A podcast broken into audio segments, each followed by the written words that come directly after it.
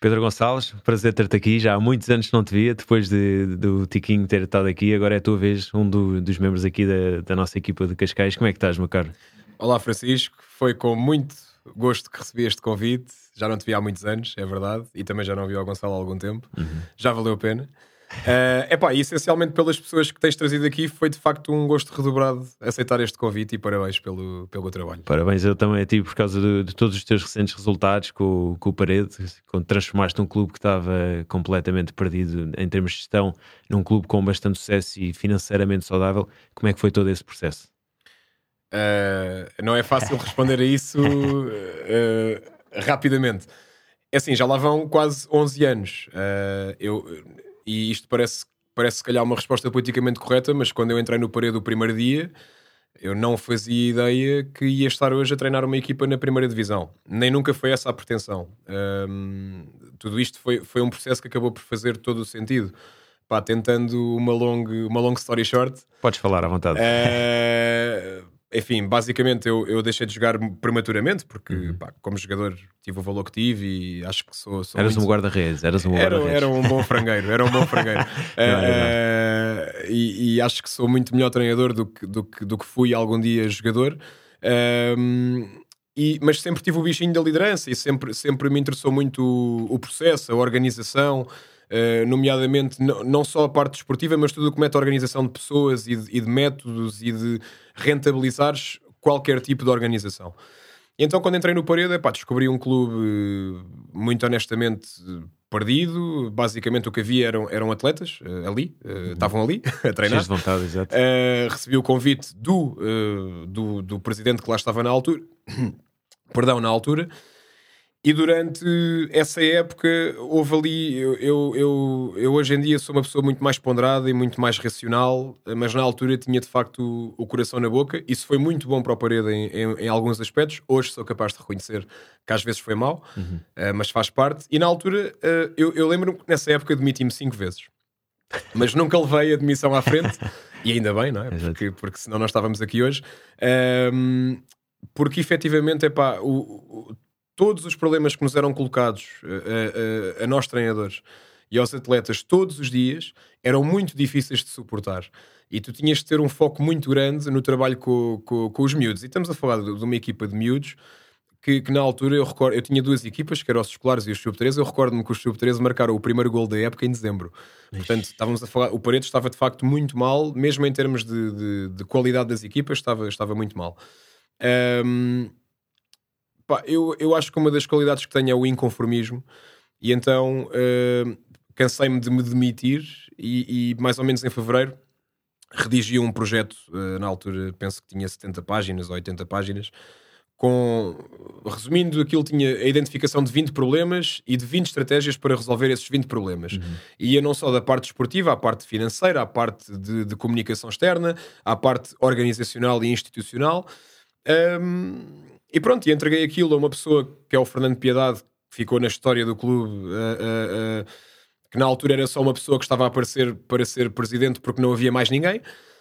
e ele agarrou-se com unhas e dentes àquele projeto, nomeou-me coordenador técnico. Enfim, ser coordenador técnico não é bem aquilo que eu fui.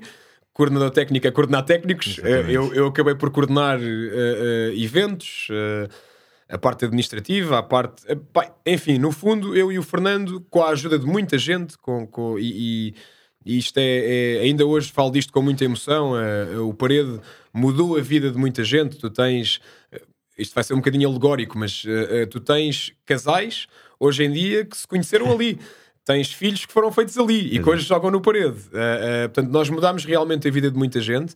Nos primeiros anos vivemos de, de, ir captar jogadores a outros clubes que de alguma forma estavam, estavam uh, uh, desmotivados ou, ou, a não jogar, e, e, eu ainda hoje acho que sou, sou um treinador uh, talhado para os underdogs, para a malta que, que corre até ao fim, mas se calhar não tem tanto jeito. Um, e foi muito, foi muito à pala dessa identidade, e, e, e, eu lembro-me que essa identidade, o Paredes estava adormecido, não é? E como em, como em qualquer contexto, quando tu estás uh, uh, estabelecido uh, e dominas uma determinada área, numa determinada atividade, e de repente há alguém que aparece. Tu, tu, és gozado, não é? Tu és uhum. gozado. Nós tínhamos um grito que era diferente, nós entrávamos na pista para a saudação de uma forma diferente, tudo era diferente. Para melhor, para pior, isso depende da opinião de cada um, mas tudo era diferente. Procurávamos marcar a diferença em pequenas coisas identitárias, porque de facto havia muito pouco uh, uh, que, nos, que nos ajudasse a criar uma marca. Uhum. Epá, e ao longo destes oito anos da, da, minha coordenação, que deixei há, há, um ano e meio para entrar o Pedro Nunes, efetivamente foi, foi um processo de grau a de grau, em que a parte esportiva foi acompanhando sempre a parte organizacional e, e, e mais financeira e administrativa do clube. E portanto, eu acho que o Parede uh, teve um grande mérito que foi nunca dar passos maiores do que a perna, porque isso muitas vezes significa o descambar de, de tudo. Um, foi, uh, foi, foi um momento em que foram, foram anos em que sempre houve muita ambição, mas eu acho que ninguém estava ali nem por dinheiro, nem por resultados. Uh, uh, estávamos ali essencialmente porque éramos muito felizes no parede. querias organizar um evento, como é o caso da Golden Cup, uhum. que na altura em que surgiu foi. podia ter sido um passo maior do que a perna, porque de um momento para o outro, um clube como o Parede que há 5 anos estava para acabar e de repente quer organizar um torneio com 12 clubes séniores, uhum. uh, uh, com estadias, refeições e toda a logística que é necessária, e sem dinheiro para organizar, não é? Só consegues sustentar-te numa coisa que é o voluntarismo. E, e, tu chamavas 5 pessoas para ajudar e vinham 50. Pais, delegados, atletas, e as pessoas passavam ali fins de semana, noites inteiras. Eu, eu fui muito feliz e o meu trabalho acabou por ser facilitado porque raramente alguém me dizia que não uh, uh, fosse pá, situações tão, tão, tão simples como uh, falta-nos um jogador para treinar nos séniores, o júnior que tu queres está tá, tá no Algarve de férias, é pá, mas eu meto-me no autocarro e vou já hoje para cima. e, e, enfim, podia dar aqui variedíssimos exemplos de, de, situações até em que as pessoas às vezes punham em causa a sua vida familiar ou, ou a sua vida financeira por causa do parede. Isto acaba por ser um bocado errado, não, não é positivo tu, tu levares as pessoas a, a tirar dinheiro de casa para, para comprar sei lá o quê, eh, porque é preciso para um torneio, ou porque é preciso para isto ou para aquilo. Mas eu acho que qualquer pessoa, e eu falava disto com os meus jogadores agora na segunda-feira, é um clube que te marca. Ou seja, por uhum. muito que tu saias, felizmente foram poucas as pessoas que saíram a mal, mas era inevitável que isso acontecesse. Eh, por muito que tu saias a bem ou a mal, alguma marca tu deixaste e alguma marca tu levas. Uh, porque de facto somos muito intensos naquilo. Uh, eu falo por mim, eu, eu, eu, demorei mais dois anos a completar a minha formação superior por causa do. Não é por causa do parede, é porque eu escolhi claro. colocar o parede à, à, frente. Na altura vivia com os meus pais e podia, dar-me esse luxo, era jornalista freelancer, uhum. trabalhava 24 horas para o parede a receber quase nada, mas era feliz. E na altura era isso que eu queria. E muita gente assim foi. Portanto, uh, uh, partilho contigo uma história curiosa. Na sexta-feira passada apareceu um miúdo no, no, no, pavilhão que foi um dos primeiros atletas que eu, que eu treinei. E na altura eu era um animal mesmo. Eu, eu epá, ainda hoje sou às vezes, tenho essa noção e não é fácil trabalhar comigo às vezes, mas na altura eu era mesmo um animal. Só que lá está. Uh, na altura era isso que era preciso. Era, era, uhum. Eu cheguei a ter uma alcunha que era o Salazar, porque aquilo era uma ditadura de facto. Uhum. Não havia outra forma. As ditaduras, historicamente, nascem quando? Quando os países estão Exatamente. na mão de baixo. E então é preciso um iluminado que chega, as regras são estas, quem quer, quer, quem não quer, tchau. E então o Pedro Nicolau, que hoje em dia está na Força Aérea e portanto está, está a passar as passas do Algarve, está a fazer a recruta uhum. e leva tareias e não sei o quê. E, e, ele apareceu lá no parede, porque, porque veio a casa este fim de semana que passou, foi ver o nosso jogo com o Sporting da Golden Cup, deu-me assim um grande abraço e, e, e emocionou-se uh, e contou-me que eu nem me lembrava disto, mas contou-me que hoje em dia chora todos os dias à noite quando, quando, quando chega ao quarto, não é? Porque aquilo imagino que não seja fácil. Claro. E lembra-se e dá-lhe dá força ao que passou no parede e lembra-se que eu disse um dia que o cansaço é psicológico.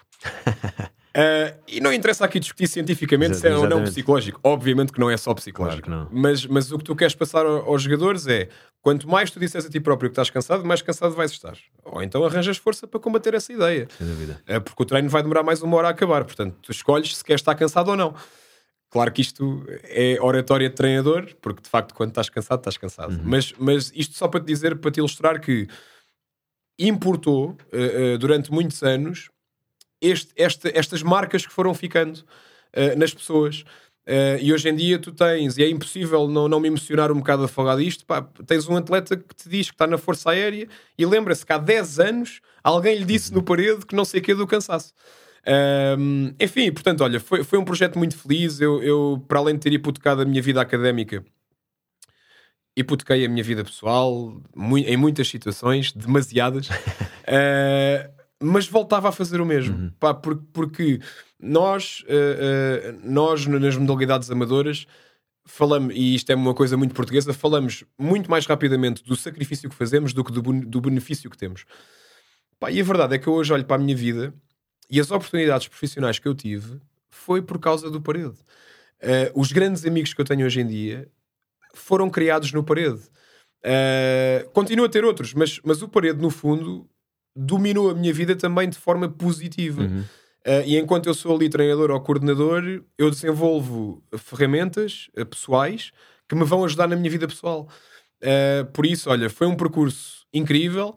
Estes dois anos, ou este ano e meio, para mim foi uma mudança radical, porque eu deixei de ser o Salazar, não é? Portanto, agora sou só um treinador, coordenado por outro, que, que, enfim, que o nome dispensa apresentações, que é o Pedro Nunes, e com uma direção que, que fez, fez, o, fez a, de, um, de, um, certo ponto de vista, trouxe a cereja em cima do bolo, ou seja, uh, o Fernando Piedade foi, e ele sabe disto, foi um presidente muito importante em termos comunitários, uhum. uh, uh, em termos de, de, afirmação do clube, de recuperação do clube.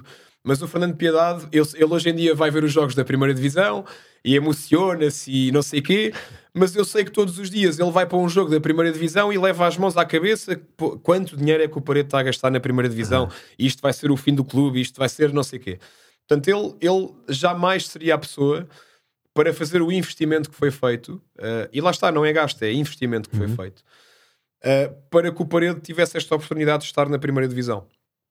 E por isso eu acho que ele saiu na altura certa, acho que o João Salgado e as pessoas que estão com ele surgiram na altura certa, uh, e, e, e, hoje em dia eu sou, continuo a ser muito feliz no Parede não pelos mesmos motivos, uhum. se calhar hoje uh, muito mais por causa do que se passa dentro da pista e não tanto por causa do que se passa fora da pista, até porque, exato. repara, o, o Covid uh, eh, um, lixou, que é esta a palavra, lixou uma das grandes cenas que o Parede tinha, que era a parte comunitária. Uhum. Tu, tinha, tu tinhas um sénior do Parede na terceira divisão, um jogador que ninguém sabe quem é, a chegar ao pavilhão e ele se calhar demorava 5 minutos a ir do bar até, ao, até aos balneários porque toda a gente quer falar com ele e os miúdos bambis do parede querem que ele assine não sei o quê.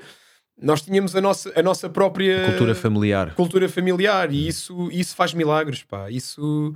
E hoje em dia isso já não está assim tão enraizado porque lá está, uh, uh, parecendo que não quando tu tens normas de restrição do estilo não podem estar X pessoas no mesmo espaço, ou no mesmo balneário, ou na mesma bancada, ou não sei o que mais, tudo isso são momentos em que tu aniquilas a relação, a relação social. Uhum. E portanto, hoje em dia tens o pavilhão cheio mais por causa dos teus adversários do que propriamente por causa do parede. Isto é a minha opinião sincera. Uhum. Nós tivemos o jogo com o Porto a abarrotar. Uhum porque era o Porto. Uh, ah, um, hoje em dia ainda vão muitos adeptos do Parede ao, ao, jogo, mas não são adeptos da Vila da Parede, são, são, são pais de miúdos da uhum. formação que conhecem os séniores e então gostam do Parede, gostam de hockey e lá vão eles. Uh, portanto, hoje em dia nós estamos muito mais agarrados à parte competitiva, mas não é só isso que fica. Quando eu saí do Parede, ou quando eles saírem do Parede, uh, uh, os jogadores não, não é só o título da segunda divisão, ou a subida, ou a campanha que até agora estamos a fazer na primeira, que fica Uhum, é impossível, pá, é impossível ficar. Não me digam que fica só isso, porque senão eu vou-me embora já. É, completamente. Não pode ficar só isso, fica a relação, fica aquele momento de superação, fica aquele momento de frontalidade lixada, mas que é pá, aprendemos com isso e na altura dói, mas evoluímos. E eu acho que continua a existir também essa, essa componente mais social. Tu vai-me calando, senão não, estás não, tramado. Não, podes falar à vontade, quando falas bem, tu... falas muito bem, podes falar. E estavas a dizer isso, curioso, nessa de retirar não só o resultado, mas sim toda a experiência. E nós temos um exemplo perfeito disso. Nós fomos campeões nacionais com o Tiquinho, que foi uma pessoa que nos marcou, uh, pelo menos posso falar para mim, pelo Gonçalo também já falámos sobre isto. Tu provavelmente que és treinador hoje em dia também deves ter retirado bastante dele. Foi uma pessoa que nos marcou muito e que, que naquela altura, numa altura muito, que és muito, muito terrinho, tens, nós tínhamos 7, 10 anos, foi nessa altura que ele nos apanhou, tens que, tens que ser moldado. E ele moldou-nos de uma forma, pelo menos no meu caso, moldou muito bem, deixou-me uma garra tremenda. Sempre fui um, um atleta, já era aguerrido, mas com ele tornei-me ainda mais aguerrido. Tu, como, como atleta que foste dele, o que é que retiraste agora para, depois para a tua carreira de treinador? Se eventualmente retiraste alguma coisa? Eu, eu acho que, de uma forma geral, uh, e, e, quanto mais anos estou no desporto, mais anos eu, eu, eu acho que isto é verdade. Um, sem tu te aperceberes, tu és um produto das pessoas que passam por ti. Sem dúvida e especialmente em ambientes destes intensos, em que, em que às vezes não há meias conversas, às vezes tu és o que és, e és mau ou és bom e vão-te dizer isto na cara. Uh, e tu desenvolves complexos, ou, ou, qualidades, ou virtudes, ou frustrações que vêm de todo esse percurso. Uh, um, eu há, há, pouco disse-te que, que, que, sou muito melhor treinador do que fui algum dia jogador. Uh, mas há uma coisa que eu sempre tive como jogador que foi essa que era a capacidade de trabalho, que ainda uhum. hoje eu acho que é uma das grandes qualidades. Eu tenho as minhas limitações como treinador, como qualquer um tem, mas há uma coisa que eu acho que ninguém me nega, que é a capacidade de trabalho, de, de termos um problema e de trabalhar sobre esse problema. Pode ser da forma errada, mas pelo menos tentamos uh, uh, trabalhar sobre esse problema. E quando tu me falas de treinadores como o Tiquinho, obviamente que a capacidade de trabalho, seja da forma é certa ou da forma errada, é, uhum. vem logo ao de cima. Uhum. E portanto, eu, eu acredito que, eu não te vou mentir, o Tiquinho sabe que eu guardo, um, um, e já lhe disse isto, eu guardo um lado mais negativo também dessa passagem, porque eu fiquei no banco dois anos. Agora, se me perguntas se eu me lembro disso, pá, eu não me lembro disso. A minha mãe, se calhar, que é uhum. ela que ia às reuniões de pais fazer claro. barulho, se calhar ela lembra-se disso.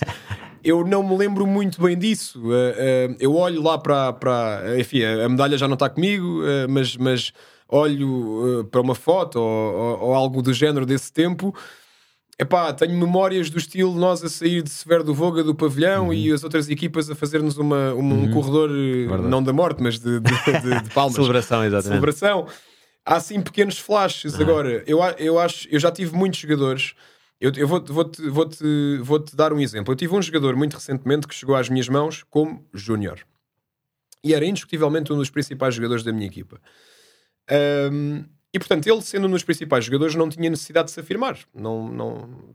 Ele valia pelo que valia e era uhum. um grande acrescento naturalmente para a equipa.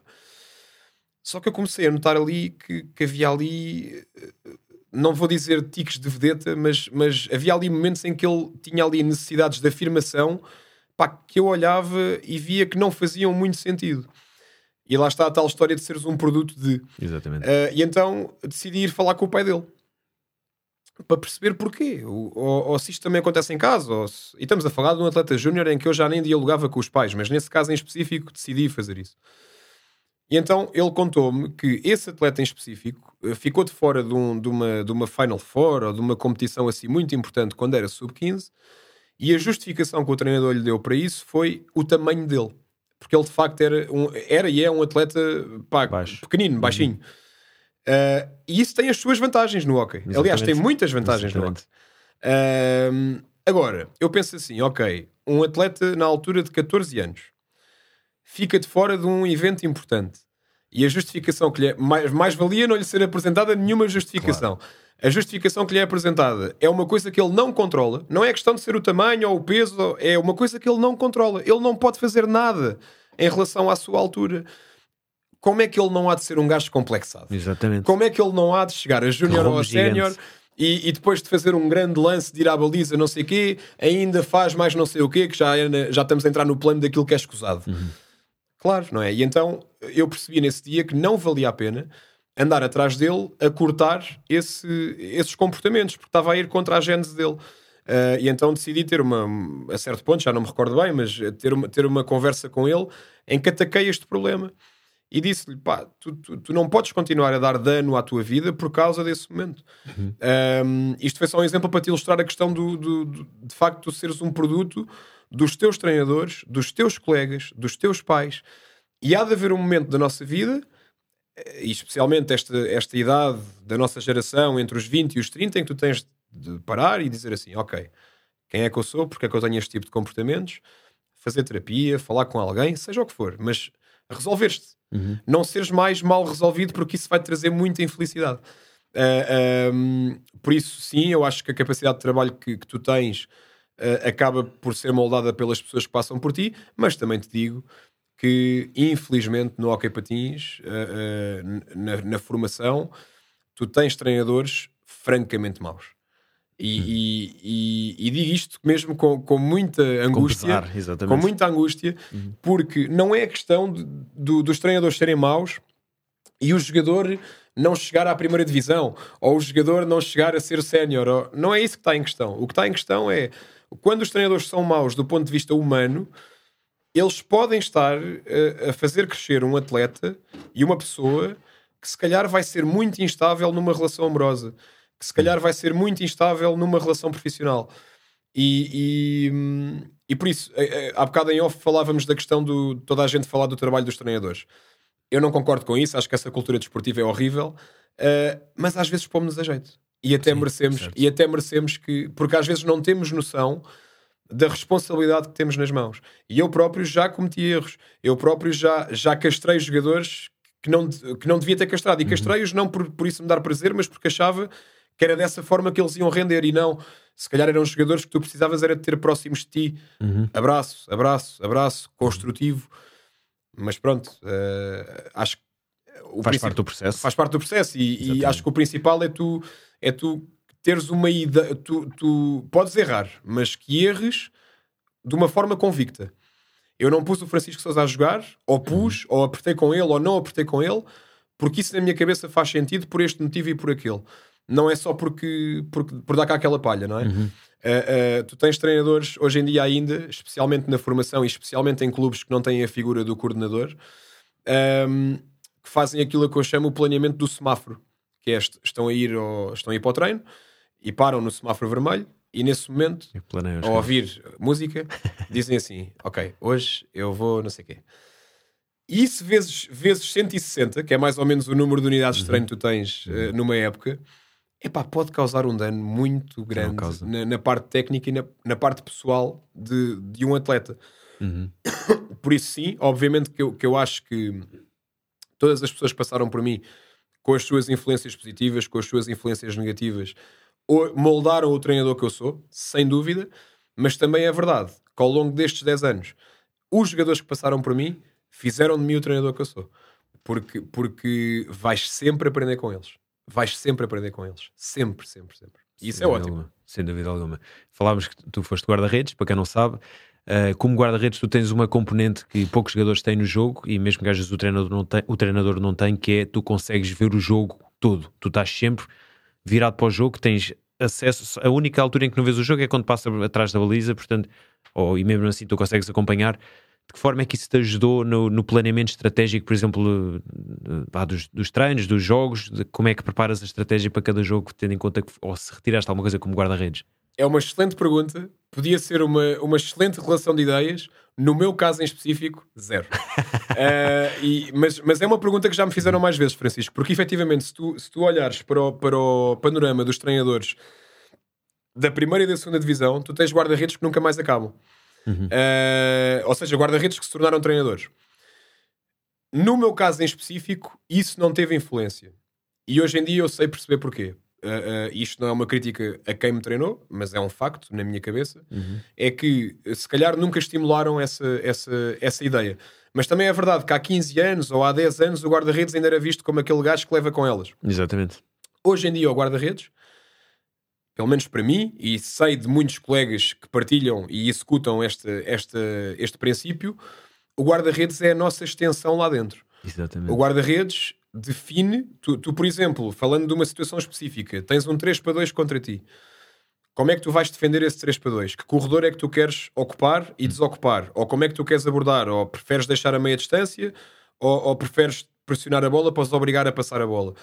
Uh, é o guarda-redes que define isso é o guarda-redes que dá, eh, e temos o caso do Girão, que é, que é o hum. caso maior nesse aspecto. Exatamente. É o guarda-redes que dá a pisada, muitas vezes. É o guarda-redes que. Uh, eu tive um guarda-redes que hoje em dia é o meu treinador de guarda-redes, que é o Pipas. o Pipas era capaz de estar a olhar para o corredor esquerdo e estar a falar com o defesa do corredor direito porque já estava disposicionado 3 centímetros. Uhum. Um, e por isso eu, eu acho que os guarda-redes que eu treinei, e, ou, aliás, melhor dizendo, os guarda-redes que estiveram no parede estes anos e, e, que, para além de serem treinados por mim, foram treinados pelos treinadores da formação que fomentavam desde cedo este tipo de guarda-redes, provavelmente vão ter essa bagagem como treinadores, porque eles são obrigados a compreender o jogo. E não é só nesta questão mais grupal. Uh, ah, um, por exemplo, nós habituamos no 2 para 1 uh, a decisão, a defender um 2 para 1, a decisão é ou sobes a bola ou ficas com o passe. Ok. Então, mas e se o teu, se o teu defesa que tens à tua frente for o pior defesa da tua equipa? Pá, por qualquer motivo, naquela Exato. posse de bola que perdemos, estava ele cá atrás. Uh, tu vais mandá-lo subir à bola? Uh, uh, porque na maior parte das vezes mandas subir à bola, ok, mas esse defesa faz sentido subir à bola contra aquele atleta? E depois tens a equação contrária, que é tens um 2 para 1, um, ok, a bola está a ser conduzida no corredor direito de quem ataca o jogador que está no corredor esquerdo é esquerdino ou não é esquerdino? Uhum. Se calhar, se não for esquerdino, o passe interessa muito pouco. Até, até dá jeito que passem. Então, se calhar, subimos à bola. E tu, e tu resolveres esta equação toda em dois segundos. No calor do momento. Não é fácil. É, e, e, tu tens de treinar todos os dias isto. Todos uhum. os dias. Eh, e eu tenho o orgulho de dizer que tenho, tenho dois guarda-redes ainda hoje que, que, enfim, às vezes têm de ser apertados para isso, mas que fazem da comunicação uma ferramenta tática. E para eles comunicarem questões táticas, eles têm de compreender o jogo. E então aí, se calhar, e aliás, um dos guarda-redes que eu tenho hoje em dia já é treinador e o outro quer ser. Portanto, se calhar uhum. essa pergunta que fizeste a eles, os dois, daqui a 10 anos, vai fazer todo o sentido. No meu caso, eu acho, acho que ainda fiz parte de uma geração de guarda-redes uh, que não havia muito essa cultura de, de do guarda-redes ter preponderância. Uhum. Uh, eu posso dizer-te que os guarda-redes ajudam na preparação das bolas paradas. Claro. das ofensivas. Das ou ofensivas. seja, eles ajudam a preparar as bolas paradas que os meus jogadores vão marcar contra os outros guarda-redes. Porque provavelmente eles conseguem uh, uh, perceber muito melhor do que os colegas deles o que é que é suposto fazer contra aquele guarda-redes. Um, eu, o que eu sou hoje como treinador, do ponto de vista metodológico, do ponto de vista tático, uh, foi, foi aprendido porque sou um autodidata porque nunca tive problemas em perguntar uhum. a colegas, a atletas e, obviamente, com tentativa e erro. Epá, e, e, e pronto, e é triste, é triste assumir que uh, se calhar essas tentativas de erro uh, se calhar lixaram alguns jogadores. Uh, não em termos de, de, de, gestão de jogo, ou se joga ou se não joga, em Sim. termos de treino. treino. Se, calhar, se calhar houve atletas que foram para o banho Uh, e se calhar não deviam ter ido, porque a priori eu estava a pensar mal e aquilo uhum. que eu estava a pedir não fazia sentido absolutamente nenhum. Mas pronto, faz, faz parte, parte, do, jogo, faz parte do desporto. Yeah. Ia falar sobre, sobre o facto de, de teres um, estás num desporto que é ultra, ultra quente. É um desporto que, para quem nunca foi um rock ao vivo, tem uma rapidez brutal. Aquilo é um jogo que em, em poucos segundos ou em um segundo estás a defender e no segundo a seguir estás a atacar e quase a marcar golo e com tanto, agora que estás na primeira divisão, que tens muito mais energia nos pavilhões, como é que é gerir esse, todo esse calor e toda essa tua intensidade? Tu és uma pessoa intensa também, como é que é gerir todos esses componentes num, num jogo tão quente? Olha, uh, começa, começa por mim de facto, porque, porque eu se vir uma filmagem minha no banco de suplentes em 2014, eu vou ter vergonha. uh, porque, porque, mas lá está, tem tudo a ver com o momento do clube, certo, a questão certo. da identidade, não é? Sim. E portanto do ponto de vista técnico ou tático, nós estávamos quase sempre atrás nessa fase uhum. do clube e, portanto, tinha de ser pela identidade. E se tu queres ter identidade, tens o caso do Sérgio Conceição, por exemplo. Exatamente. Se tu queres ter identidade, eu faço, uh, isto é um podcast, não se vê, mas eu faço muito este gesto, uhum. assim, que é um gesto para quem está a ouvir, Garra, é o dedo indicador dobrado em dois, Exatamente. Vá, que é uh, cerrar os dentes. E, e, e eu tive de mudar porque, porque, comecei a perceber que às vezes o excesso de emoção ou de intensidade, ou às vezes um jogador que já é emotivo por natureza, se tu estás no banco ainda aos berros a puxar por ele, não sei o quê, se calhar ele vai levar um azul daqui a 10 segundos. Exato.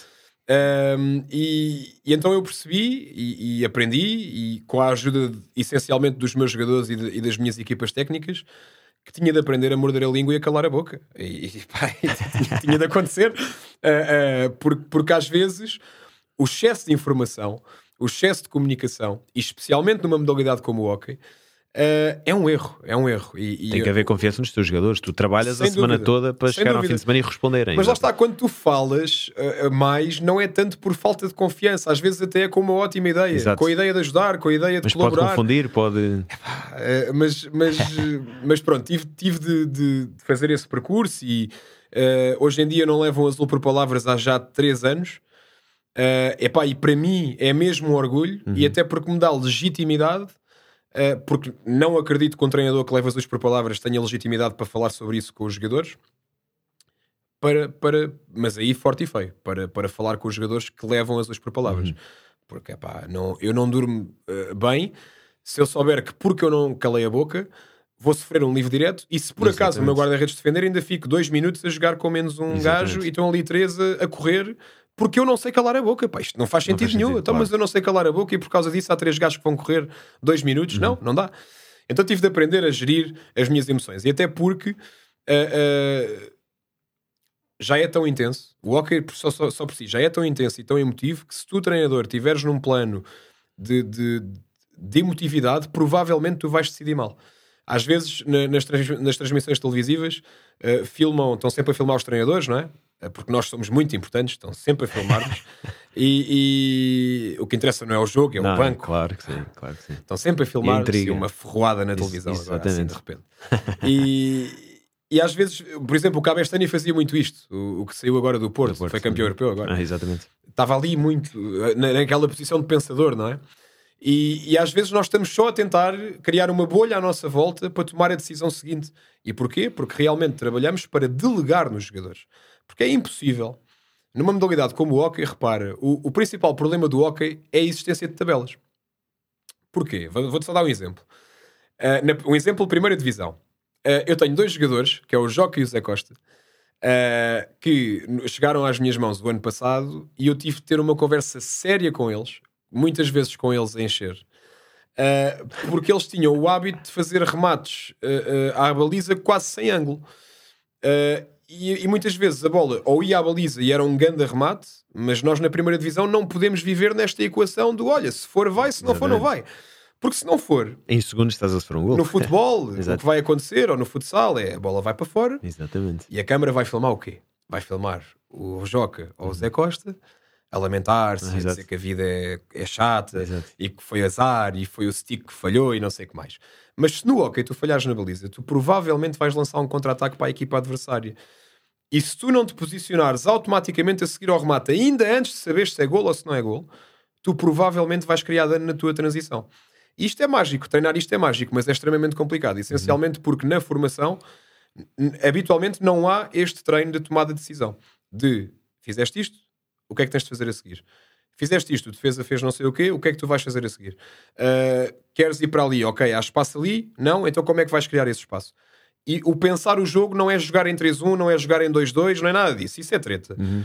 Pensar o jogo é pensar como é que tu vais tomar determinadas decisões em conjunto com os teus colegas e analisando a equipa adversária. Agora, vamos fazer isto sobre patins num campo com tabelas. É muito difícil. Uhum. E então, uh, ah, um, voltando ao início da tua questão, que tem a ver com, com, a, com a calma, com a ponderação, é muito importante numa primeira divisão não só tu teres essa postura calma, através de pequenas estratégias. Por exemplo, eu antes acabava a primeira parte e os jogadores sentavam-se no balneário e eu entrava logo e tudo e tá, estava ali 10 minutos a encher a cabeça aos, jogadores. Uhum.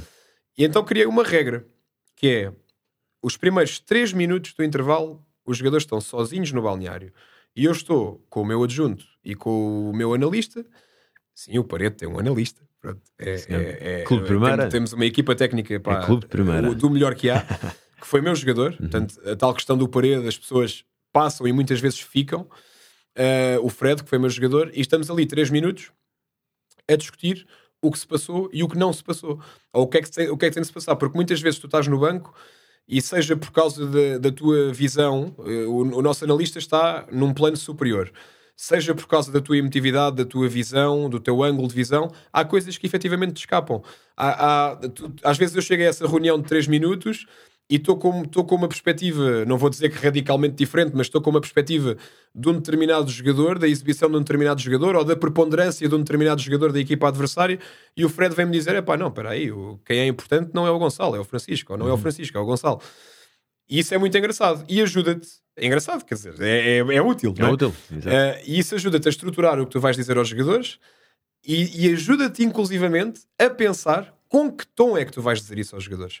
Mas é pensado, não é um produto tu, do teu estado emocional, entendes? Uhum. Porque antigamente, às vezes, eu entrava no, no balneário, uh, uh, lixado ou não, e isso era só um produto daquilo que era o meu sentimento. E o meu sentimento não interessa para nada, nem o meu, nem o de ninguém. Exato. Interessa só o que é que é correto fazer naquele momento. Então, uh, ok, chegamos a determinadas conclusões e chegamos também à conclusão que a equipa está a ser displicente vão ter de levar, claro.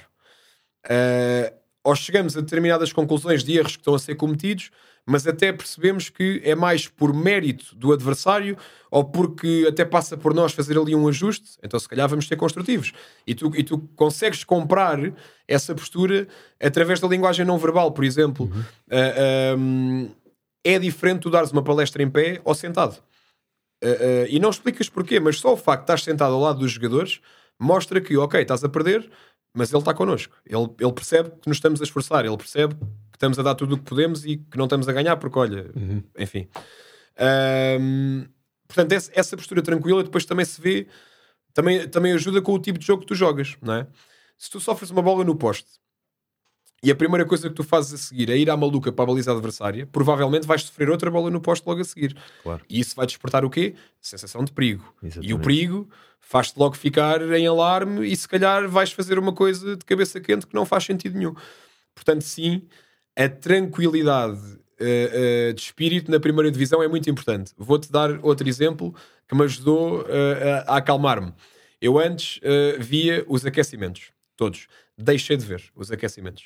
Deixei de ver os aquecimentos, porque eu começo a ver os aquecimentos e começo a, e, e, os outros e os nossos e começo a pensar: epá, uh, pois este gajo é titular, mas ele está a tirar os remates todos ao lado. Uhum. Epá, por amor de Deus, está a uhum. ficar sem confiança, não sei o quê. Epá, e entras ali numa onda, o bolo está no forno, tá? Então Exato. agora cozemos, mas é à hora do jogo só. Então vou a, pá, estou na minha sala, estou a ver outros jogos, pá, tô, tento abstrair-me ao máximo do jogo, porque sei que àquela hora eu vou estar totalmente focado. Se eu estiver ali numa ânsia de, de alimentar o, o jogo, uh, ou a pensar no jogo, provavelmente isso vai, isso vai dar, dar mau resultado. Às vezes é difícil, não é? Às vezes, mas também, por exemplo, no jogo do campeão, no jogo do campeão, uh, quando nós ganhámos o título contra o Marinhense, eu recordo-me que tive. Uh, nós chegámos lá uma hora e meia antes do jogo. Eu tive para aí 50 minutos a falar com o Nuno Domingos, com o treinador do, do Marinhense, uhum. e a falarmos sobre tudo e sobre nada, nada a ver com o jogo. Uh, e, é, obviamente que é preciso ter uma boa relação com o treinador adversário, mas, uh, mas isso também nos ajudou um ao outro, se calhar, a na hora do jogo estarmos mais sóbrios, mais tranquilos, uhum. mais cientes da, da, realidade. E portanto, sim, uh, a primeira, e, e há bocado falávamos em off, se tu contra um Porto, ou contra um Benfica, ou, ou mesmo contra um Valongo, um enfim, Sporting, exato, um clube assim, Parcelos, claro. um Juventude Viana. Gente seja quem for, se tu estás a perder por dois ou por três e a ideia que tu achas que é boa é começar a abrir espaço e a pressionar que nem um louco e, e não sei o quê, tu vais perder 10-1 fácil. Uhum. Fácil. É uma questão de tempo. Uhum. Por isso, manter a calma, fazer os jogadores acreditar que quando estás a perder 3-0, o mais importante não é o 3 igual, é o 3-1. E depois, então, vamos lá falar do 3-2. Remontar. Uh, não é fácil, é uma ideia muito teórica, mas tens, tens de tentar em treino, uh, quando fazemos jo jogo formal, não é? Tens de tentar em treino que, ok, houve uma equipa que em treino sofreu golo, não vão perder uma bola ao fim de 10 segundos a seguir. O primeiro objetivo que tens é ter uma boa posse de bola e desconstruir os objetivos. Vamos jogar com, com o Porto. Se eu disser aos meus jogadores, e eles não me vão levar a mal uh, dizer isto publicamente, Uh, se eu disser aos meus jogadores, malta, vamos preparar o jogo para ganhar ao Porto, vai haver dois ou três que vão dizer assim: Este gajo é maluco. Uhum. Este gajo acha, acha que está a treinar quem? Subimos agora à primeira, vamos agora ganhar o. Isto é um contrassenso. Como é que é possível eu ter um jogador que, que recusa a ideia de ganhar ao Porto? Mas em vez de irmos contra isso, também temos de perceber que, mais uma vez, esse jogador é produto de uma sociedade hoquística que está entregue a preconceitos e a convenções. Eu diria e convenções. É uma Não- cidade desportiva que é das Não convenções. está né? só, exatamente. É pá, como é que a gente vai ganhar ao Porto se eles têm. eh, Orçamento superior, sim, tem jogadores. E, e tem certo. o almoço preparado todos os dias, e tem Exatamente. não sei quê, e tem depilação, e tem, tem tudo. É verdade. Eh, e então, o, o que é que tu tens de fazer como treinador? Tens de desconstruir o objetivo. Eh, às vezes, eh, uma micro desconstrução que chega a ser ridícula. Eh, mas isso ajuda. E então, nós temos sempre dois objetivos.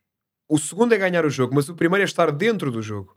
Uh, uh, porque não, há, não existe aqui a ideia, como há na segunda. Muitas vezes na segunda nós entrávamos no jogo e o nosso objetivo era estar ao intervalo com o jogo ganho. Nunca está ganho, mas uh, teres o Bem resultado dilatado. Claro, exatamente. Na primeira isso não existe. Uh, uh, tu, tu tens de tentar sobreviver uh, ao longo dos vários minutos. Uh, tu sabes que se calhar vai haver momentos em que até queres que o jogo abra e até queres posses de bola mais curtas e até queres fazer um jogo mais direto que implique meia distância, não sei o quê, porque até te dá jeito que o jogo abra porque sabes que fisicamente vai estar superior ao adversário. Repara na quantidade de ingredientes que já Nuance, estamos aqui a colocar. Uh, só que depois tens isso tudo muito bem planeado e de repente levas um cartão azul. Bem, já, já são dois minutos completamente descaracterizados.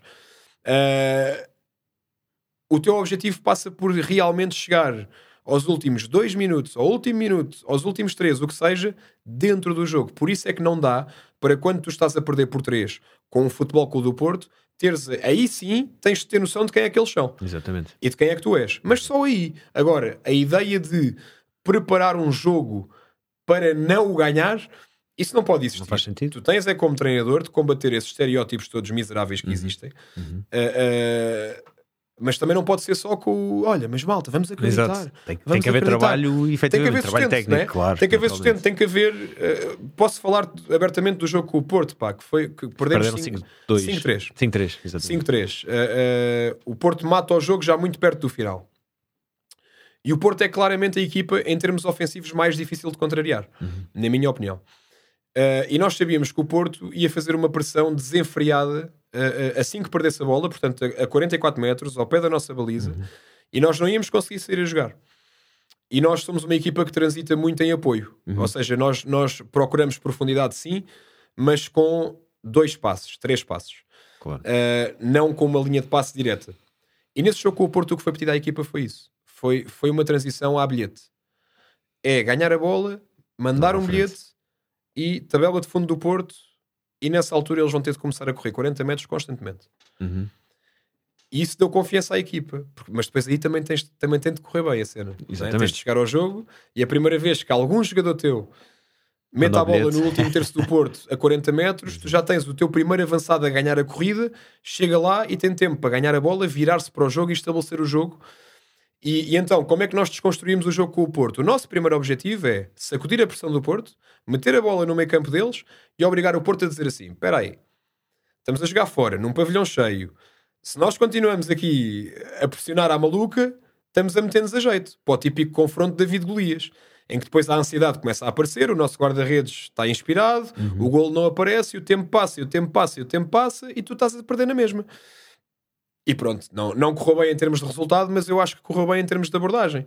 E fizemos isso também noutros jogos. Uh, um, Dou-te outro exemplo: o, o jogo com o Braga, que nós ganhamos fora, 3-2, Impressionante. no Minho. Na primeira É, divisão, aquele- impressionante. aquela coisa, eu tinha, tinha um jogador meu, Zé Costa, que dizia assim: Minho, oh, Minho, equipas do Sul ganhar no Minho, está bem, Aham. a gente vai lá só cumprir. E, e chegamos ao intervalo a perder 2-0. E de facto, a, a- a chave que desbloqueou esse jogo foi a equipa sair do intervalo tranquila e ciente de que o primeiro grande objetivo era o próximo gol ser nosso.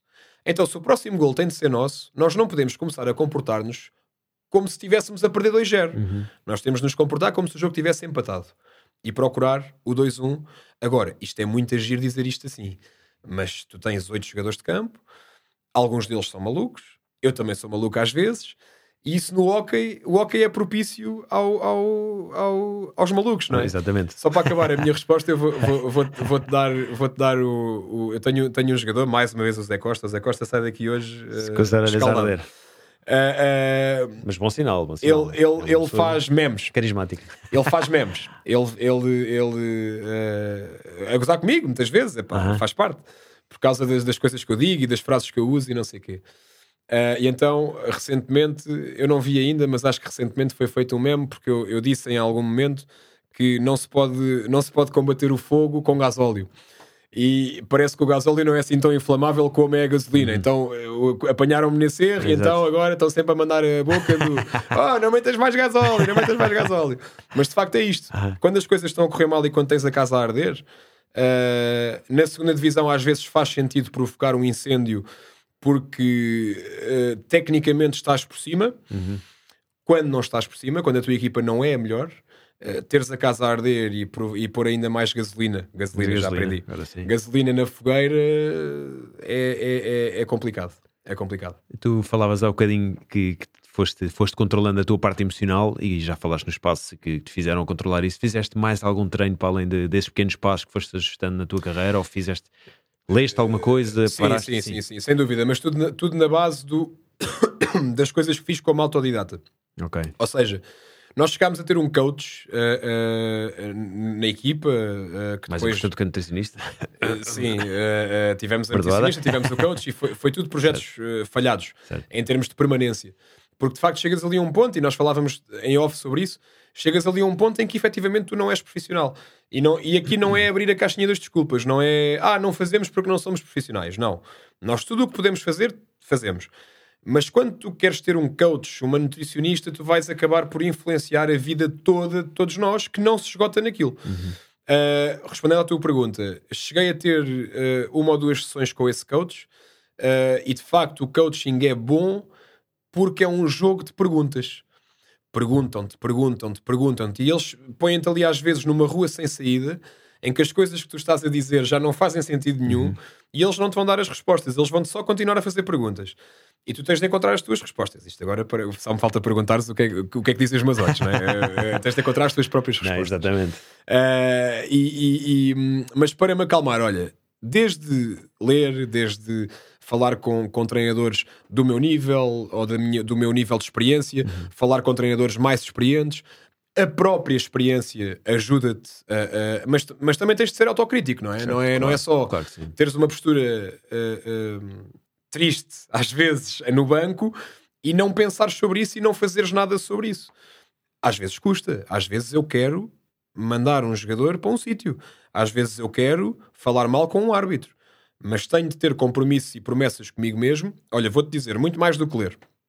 A última vez que eu levei um cartão vermelho, uh, uh, perdi a cabeça, ceguei comp completamente e, e, não, estava, não estava em mim.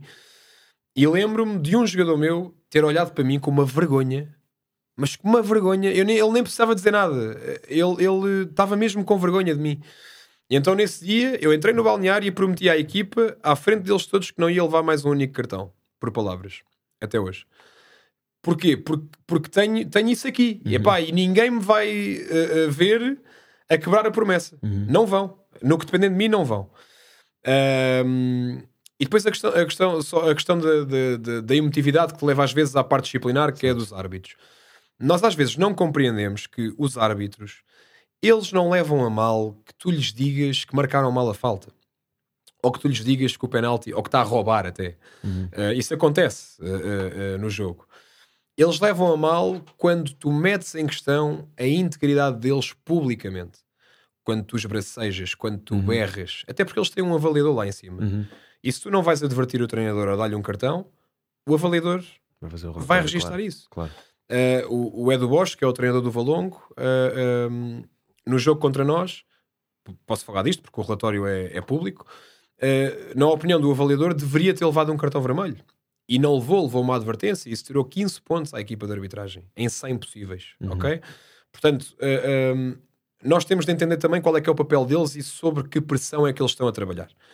Uh, e mais vale às vezes, uh, tu que, queres dialogar com o árbitro, eu acho que tu não deves dialogar com o árbitro, isso não deve ser uma preocupação para ti uh, naturalmente, entendes? Não, não faz parte. E tenho muitos jogadores que infelizmente acham isto. Acham que o nosso trabalho é falar com os árbitros. Não é falar com os árbitros. Eu não tenho de falar com os árbitros.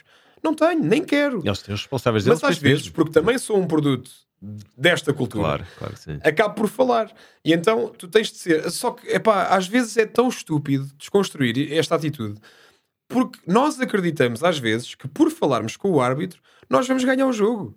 E nós vamos ter um penalti. E, nó- e até, e, e depois há, há treinadores que até. Estás a ver? Olha, falei com ele. E vê, logo a seguir marcou o penalti e tal. Isto é uma falácia. Isto não existe. Completamente. Isto não existe. Porque, da mesma forma, se o árbitro realmente for influenciável, da mesma forma que hoje eh, foi eh, a teu favor, amanhã vai ser a teu desfavor. E nós não queremos uma modalidade de árbitros influenciáveis, não é? Só que o problema é que nós só refilamos quando nos toca a nós. Quando é a nosso favor, está tudo bem. claro. E, epá, isto até compensa os dias em que me roubam. Claro, exato. Não é? Olha, mal seria se não houvesse um dia que fosse a meu favor. Isto não faz qualquer sentido. Também. E então a questão da emotividade e da perda de razão com, com os árbitros, eu acho que tem muito a ver com isso, com compromissos que tu fazes contigo mesmo e que se tu não cumprires vão-te meter em xeque. Uhum. É muito arriscado tu prometeres a uma equipa inteira que não vais levar um cartão por palavras numa modalidade como o hockey, até porque isso não está só dependente de ti. Claro. Ah, ah, epá, porque efetivamente às vezes tu, tu dizes coisas a, a um árbitro que ele até se ri, até te, até te diz assim: Ó Pedro, está calado, pá, treina. Ah, e há outro que para logo o jogo e dá-te logo o cartão e tu ficas assim. Poxa, pá, eu eu só não disse que era falta, pá, calma, pá. Eu lembro-me de, de, de- minha, uma das isto foi uma, foi uma das pessoas que mais me custou ver sair do clube eh, de sempre, que foi a Lourdes. Foi minha seccionista eh, durante muitos anos, muitos anos. Devo muito àquela mulher, muito mesmo. Eh, foi daquelas que disse sempre que sim. Eh, e quando eu treinava sub-13 e escolares, quando eu era um animal de estábulo, mesmo assim à grande, eu dizia muitos palavrões nesses jogos. E alto, porque eu falo alto. E, e eu não queria. Eu não, que- pá, eu não queria, eu não me sentia bem a dizer aquilo, mas era mais forte do que Sim, eu. Claro. Porque, pá, é, às vezes tem, um- tem uma poesia diferente. Tu dizes, vai para a esquerda. Ou dizes, vais para a esquerda. Isso, dizer, epá, cara. o efeito é diferente. pá. Eh, quer queiras, quer não, o Yeah. efeito é diferente. Então a Lourdes arranjou uma técnica que era, ela dava-me um beliscão no braço. que vinha ter comigo e beliscava-me. Às vezes eu esquecia-me e fazia assim, então. dava-me um beliscão no braço cada vez que eu dizia um palavrão. E, e, efetivamente, ao fim de algum tempo, não é, não é o facto do braço doer que tu deixas de dizer palavrões, mas aquilo cria-te um estímulo para não deves fazer isto, não deves fazer isto, não faças isto. Ahm, e pronto, e depois tens a parte com os jogadores, que essa é mais desafiante, né? Ah, ah, um jogador é substituído, tu tens vários motivos para substituir um jogador, porque no hockey é bar aberto, podes fazer as substituições que tu queiras. Eu faço muitas. Ah, ahm, pode ser porque ele está com um rendimento baixo, pode ser porque ahm, queres colocar lá dentro alguém. E isto, lá está, o jogador acha sempre que quando é É substituído porque está a correr mal. é porque não sei quê. Claro. E às vezes não é. Às vezes É tu queres colocar alguém que está claro. no banco porque vai marcar alguém que acabou de entrar na equipa adversária e apenas por um motivo estratégico as características daquele jogador que saiu são aquelas que tu achas que não fazem falta naquele momento. Uhum. Ah, ah, ok, mas vamos imaginar que o jogador saiu porque cometeu erros ou não sei o quê. Ele sai ah, e tu tens de fazer uma escolha naquele momento, que é como é que tu vais abordar aqueles erros. Ah, e às vezes não é só por ser um jogador mais ou menos emocional, às vezes até pode ser o jogador mais tranquilo do mundo, mas nesse dia tem de levar a sério na cabeça. É- é- tu, tu, treinador, estás tão exposto como o jogador a tomadas de decisão constante que a probabilidade de errares é de facto grande. A grande diferença entre nós e os jogadores, em termos de tomada de decisão, é o jogador, quando erra, é no momento. Uhum. Ele sabe no momento que errou. Ele sabe no momento que falhou o gol, ele sabe no momento que falhou o passe. Nós às vezes erramos e só passado uma semana, duas semanas, um dia, eu tento ver sempre o jogo no dia a seguir. Porque se vir no dia, pff, não sei. eh, eh, acho que em termos emocionais não faz sentido, claro, não é? Claro. Uh, e às vezes demoramos muito tempo a processar que aquela coisa que nós fizemos há três meses contra esta equipa não faz qualquer sentido. Pá, mas às vezes é assim e nó- nós não somos perfeitos. Exatamente. Guardiola dizia há dias: uh, uh, não, não, nós, eu não sou o melhor treinador para vocês, assim como ninguém é. Uh, e, e- e há aqui um paradoxo, não é? Na, na cultura desportiva mu- mundial, se calhar, que é toda a gente exige que os treinadores sejam perfeitos e ninguém é capaz de reconhecer que os treinadores vão errar. Eu vou-te dizer, e sei que isto, sei que isto se calhar não, não, vocês não concordam, mas o que está a acontecer ao Fernando Santos, para mim, é pornográfico. É pornográfico. Porquê? Porque o Tuga gostou muito do friado a seguir a ser campeão europeu. E a pergunta que eu faço é: a seleção nacional jogava assim tão melhor no Euro 2016 do que joga hoje em dia? É- Era uma máquina de produzir Nada. futebol? Não era, nem é. Nem é. A única diferença é que tu perdeste com a Sérvia. Uhum. Mas já podias ter perdido na altura em que ficaste em terceiro epá, e tiveste a felicidade de ser o primeiro europeu em que os terceiros classificados ah, são repescados para os oitavos de final. Exatamente. E até ficaste na parte mais acessível da grelha das eliminatórias. E nessa altura Fernando Santos era Deus. Epá, e é, porque deu-te um título que tu procuravas há anos. E finalmente pudeste ser campeão europeu de alguma coisa que não ok patins. E, e com mérito. E com mérito. E com mérito porque realmente estão ali 40 seleções, não estão 3. Não é? Exatamente. O que está a acontecer hoje ao Fernando Santos, para mim, é um caso de estudo em como eh, não há respeito, pá. Toda a gente acha A cultura desportiva é isso, mas, infelizmente. mas a é que, cultura ó, do fã Francisco, mas é, mas é que a questão é que é- isto, isto roça a idiotice, pá. Porque, porque eu, eu vejo, eu fui jornalista, como vocês sabem, e tenho, tenho um- um- um- uma frustração ainda maior em relação ao mundo da comunicação social Tu eh, és do que tenho em relação formado em ciências. em jornalismo, É jornalismo jornalismo, mesmo. ok, ok. e tenho uma frustração ainda maior em relação ao mundo da comunicação social do que tenho em relação ao mundo desportivo. Porque a facilidade com que alguém se torna comentador, meu Deus do céu. Pá, e esta ideia, esta ideia de que um grande jogador vai ser um grande comentador ou um grande treinador, meu Deus do céu. É papaias a noite toda. É. E É estamos mesmo. ali a falar de mesmo. nada. E o Tuga gosta. Portanto, o Tuga, o Tuga tem os resultados que merece. E isto é uma boca para todo o Tuga que vai para as redes sociais no dia a seguir ao Portugal-Sérvia falar do jogo. Mas falar do jogo o quê? Mas o que é que vocês percebem do jogo? O que é que vocês percebem do treino? Tu entras num hospital a dizer a um cirurgião que devia ter cortado com o bisturi 8 em vez de cortar com o bisturi 6. Então porquê é que fazes isso com os treinadores? Porque culturalmente nós somos todos uns frustrados e uns complexados.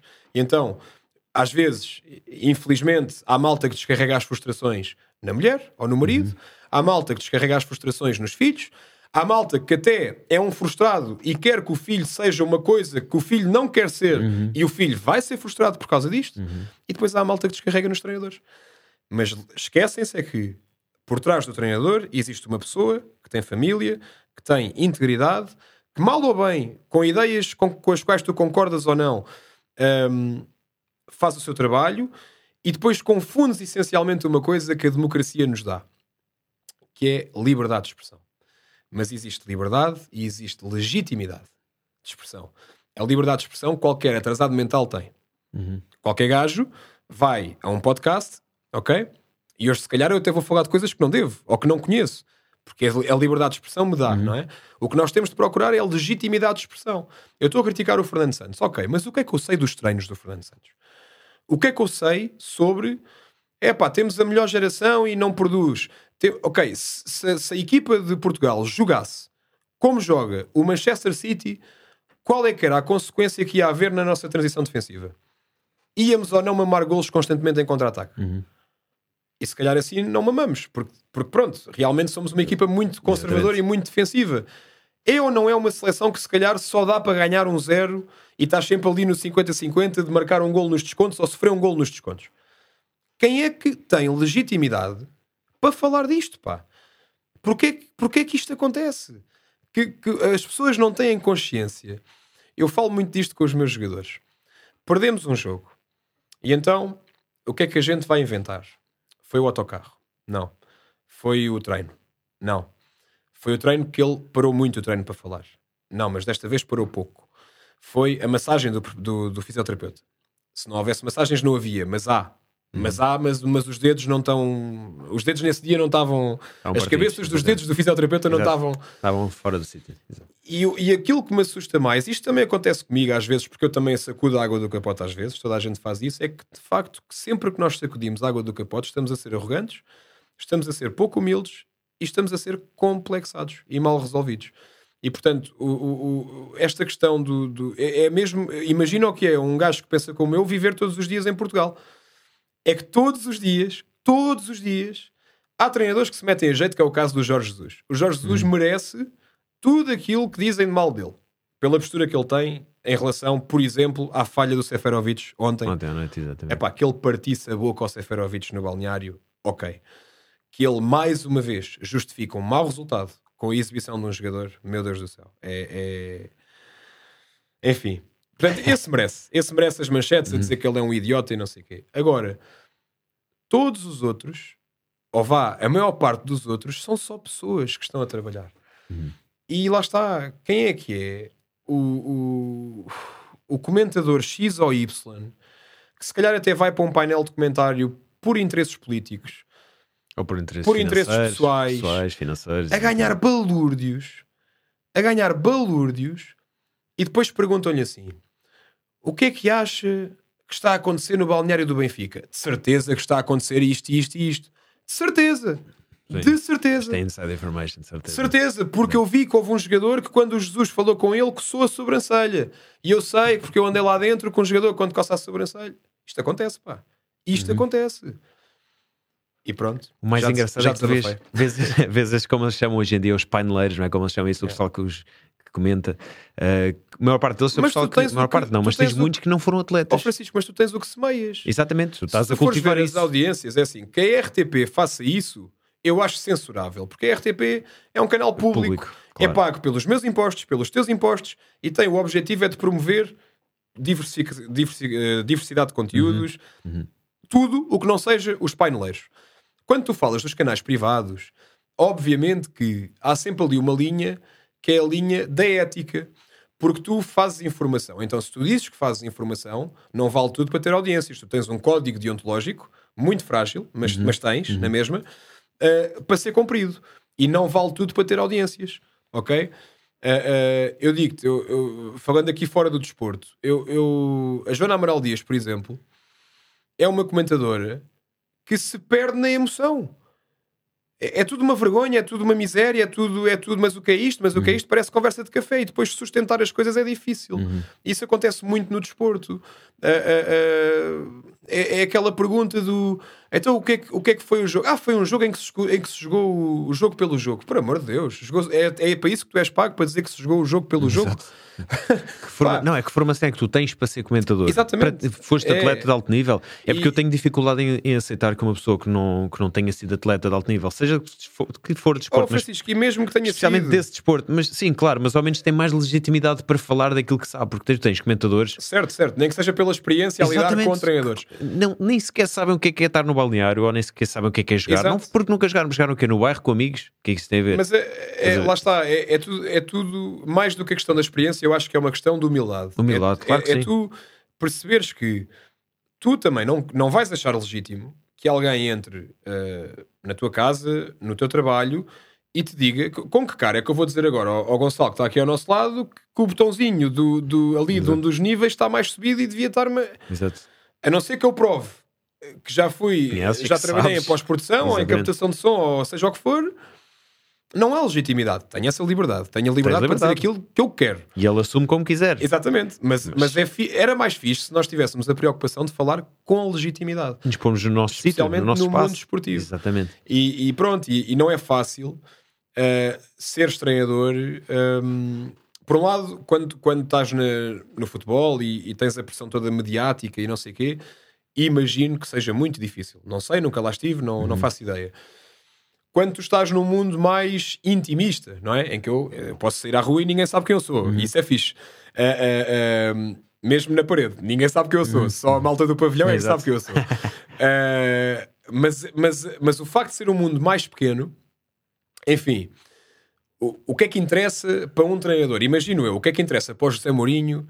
O que é que diz o jornal? Pá, deve, deve interessar-lhe muito pouco, acredito eu. Espero que interesse pouco. Epá, mas quando tu estás num mundo pequeno e num mundo amador, tu não podes dizer que não te interessa o que pensam os teus jogadores. Uma coisa é tu não seres influenciado por isso. Outra coisa é, é, claro. o- é se te interessa ou não, como treinador, aquilo que eles pensam. Não te pode interessar todos os dias, porque senão estás lixado. Não fazes outra coisa senão Exatamente. andar a ver o que é que eles pensam ou não pensam. Mas no mundo pequeno, apesar de não teres, eh, portanto, esta questão da fragilidade dos treinadores, à partida que existe, Ah, ah, tens de ser um gajo muito seguro de ti próprio, pá. Porque, porque eu- eu, por exemplo, eu tenho um colega neste momento que é o Vitor Pereira, que é o treinador da, da São Joanense. Ele tem oito derrotas em oito jogos. Ah, e, e eu imagino-me a mim nesse, nesse contexto. Eu gosto de acreditar que se isso me acontecer um dia, eu vou aparecer segunda-feira no treino com a mesma segurança, à procura de soluções e, e com o mesmo foco. É pá, mas há de haver um momento em que, em que, que vou, acusas. vou-me abaixo. Claro, não tens hipótese. Vou-me abaixo e, Como e disseste, és vês- humano, és um ser humano, e tens, Exatamente, tens as e- tuas fraquezas. E já tens- vês que toda a gente à tua volta, não é? E isto é mais um, para... um paradoxo engraçado do desporto. É engraçado, não tem piada nenhuma, Exato. mas é engraçado. Curioso. Que é montas ali uma espécie de segunda família, não é? Montas ali uma espécie de de conceito de grupo e nas horas piores, tu, treinador, tu vais estar com as tuas costas a ferver, pá. É verdade. Uh, uh, é, vai ser quase sempre assim. E eu já nem estou num plano em que censuro isso. Uh, porque lá está, a tal história do somos um produto. Muitas vezes o jogador vai fazer isso e vai se esquecer que tu fizeste 30 mil coisas por ele, Uhum. mas nesse momento ele precisa de sacudir a água do capote. Ele precisa de, de- Se ele sentir que perdeu o jogo por culpa dele, então aí é que tu tens um problema do caraças. Porque, porque não são todos assim, obviamente. Há, há malta, eu treino malta muito humilde e muito trabalhadora e que jamais vai. Pode ter a sua opinião, mas jamais vai dizer que o treinador fez isto ou aquilo para se descartar. Claro. Mas há quem não seja assim. E, e- e há, e há histórias que nunca mais acabam de situações em que os jogadores fazem a cama aos treinadores. E aqui entramos na classe dirigente, não é? Exatamente. Como é que é possível isto acontecer? É preciso um projeto diretivo ser muito frágil e ser muito miserável para que um bando de jogadores faça a cama ao treinador. Então para que é que o meteram lá? Para que é que o meteram lá? Escolheram-no com base em quê? Completamente Com base em quê? Tu olhas para a Primeira Liga de Futebol, meu Deus, tu São vais ver, os que- vais ver os- o, o, o círculo de treinadores atualmente da Primeira Liga de Futebol. Quantos clubes é que eles em 3, 4, 5 anos já percorreram? Uhum. E são quase sempre os mesmos, ainda por cima. Porquê? Porque perdes 3, 4, 5 jogos. Epá, o que é que é mais fácil? Pronto, ah, ah, epá, e às vezes perdes 3, 4, 5 jogos e até fizeste as coisas bem. Exato, faz parte. E- É o desporto. Mas é pá, há ali uma, uma necessidade de tu apresentares uma solução. Então qual é a solução mais fácil? É reunir-te com o treinador, olha, sim senhor. E o dinheiro que se gasta a pagar contratos até ao final que não são executados. Não é? E já tens uma coisa muito mais complicada, que são os egos. Muito mais complicado. Que é uma coisa que não acontece no caso do Parede. Para quem não sabe, já agora deixa-me só fazer este parênteses. O Parede é um clube amador, os jogadores são amadores e disputam a primeira divisão. Portanto, tens um- aí um ego menor, ou seja, não há salários chorudos, não há. Há claro que há tiques de vedeta e ah, eventualmente tem que. E tu geres isso melhor do que ninguém, ou saberás gerir melhor do que ninguém no teu clube. Ah, mas não tens os egos tanto nas modalidades, que infelizmente já começas a ver mais, mas não tens tanto presente como no futebol, que é um, que é um desporto. O futebol, digo nas, nas assim. ligas principais, tens muitos egos, muito, muito- muitos egos, muito dinheiro à mistura, tens ali muita, muitos agentes, Eu, eu muitos acredito, dirigentes, eu acredito, eu acredito que sim. muita corrupção, tens ali muita coisa. O mundo do futebol eu não, não, não domino, não conheço. Uhum. Mas daquilo que, que me contam, que eu ouço de experiências de treinadores anteriores ou, ou- ou do mundo grande do hockey patins português, é mais complicado. Imagino eu que seja mais complicado, porque, e tocaste aí num ponto que tem toda, tem toda a lógica, que é aquilo é o ganha-pão do jogador. E, é- e há, e há ali momentos em que se calhar isto parece que estamos em África, que é tu matas ou morres Uhum. não é? Tu matas para ter comida ou não. Em África, pá, não, isto não, isto Sim, dia temos de sim, ter cuidado com o exato, que dizemos. sem racismo, sem, Sem nada associado, claro. é um, uma mera Em alguns países, com a infelizmente, selva. é assim, com a selva. Com a selva, exatamente. Ah, ah, tu matas ou morres. Uhum. E, e então, ok, tu ganhas 5, 6, 7 mil euros no Benfica. Perdemos. Ah, tu até perdeste ali 3 ou 4 bolas, ou levaste um azul estúpido, ou seja o que for, e o holofote negativo está sobre ti.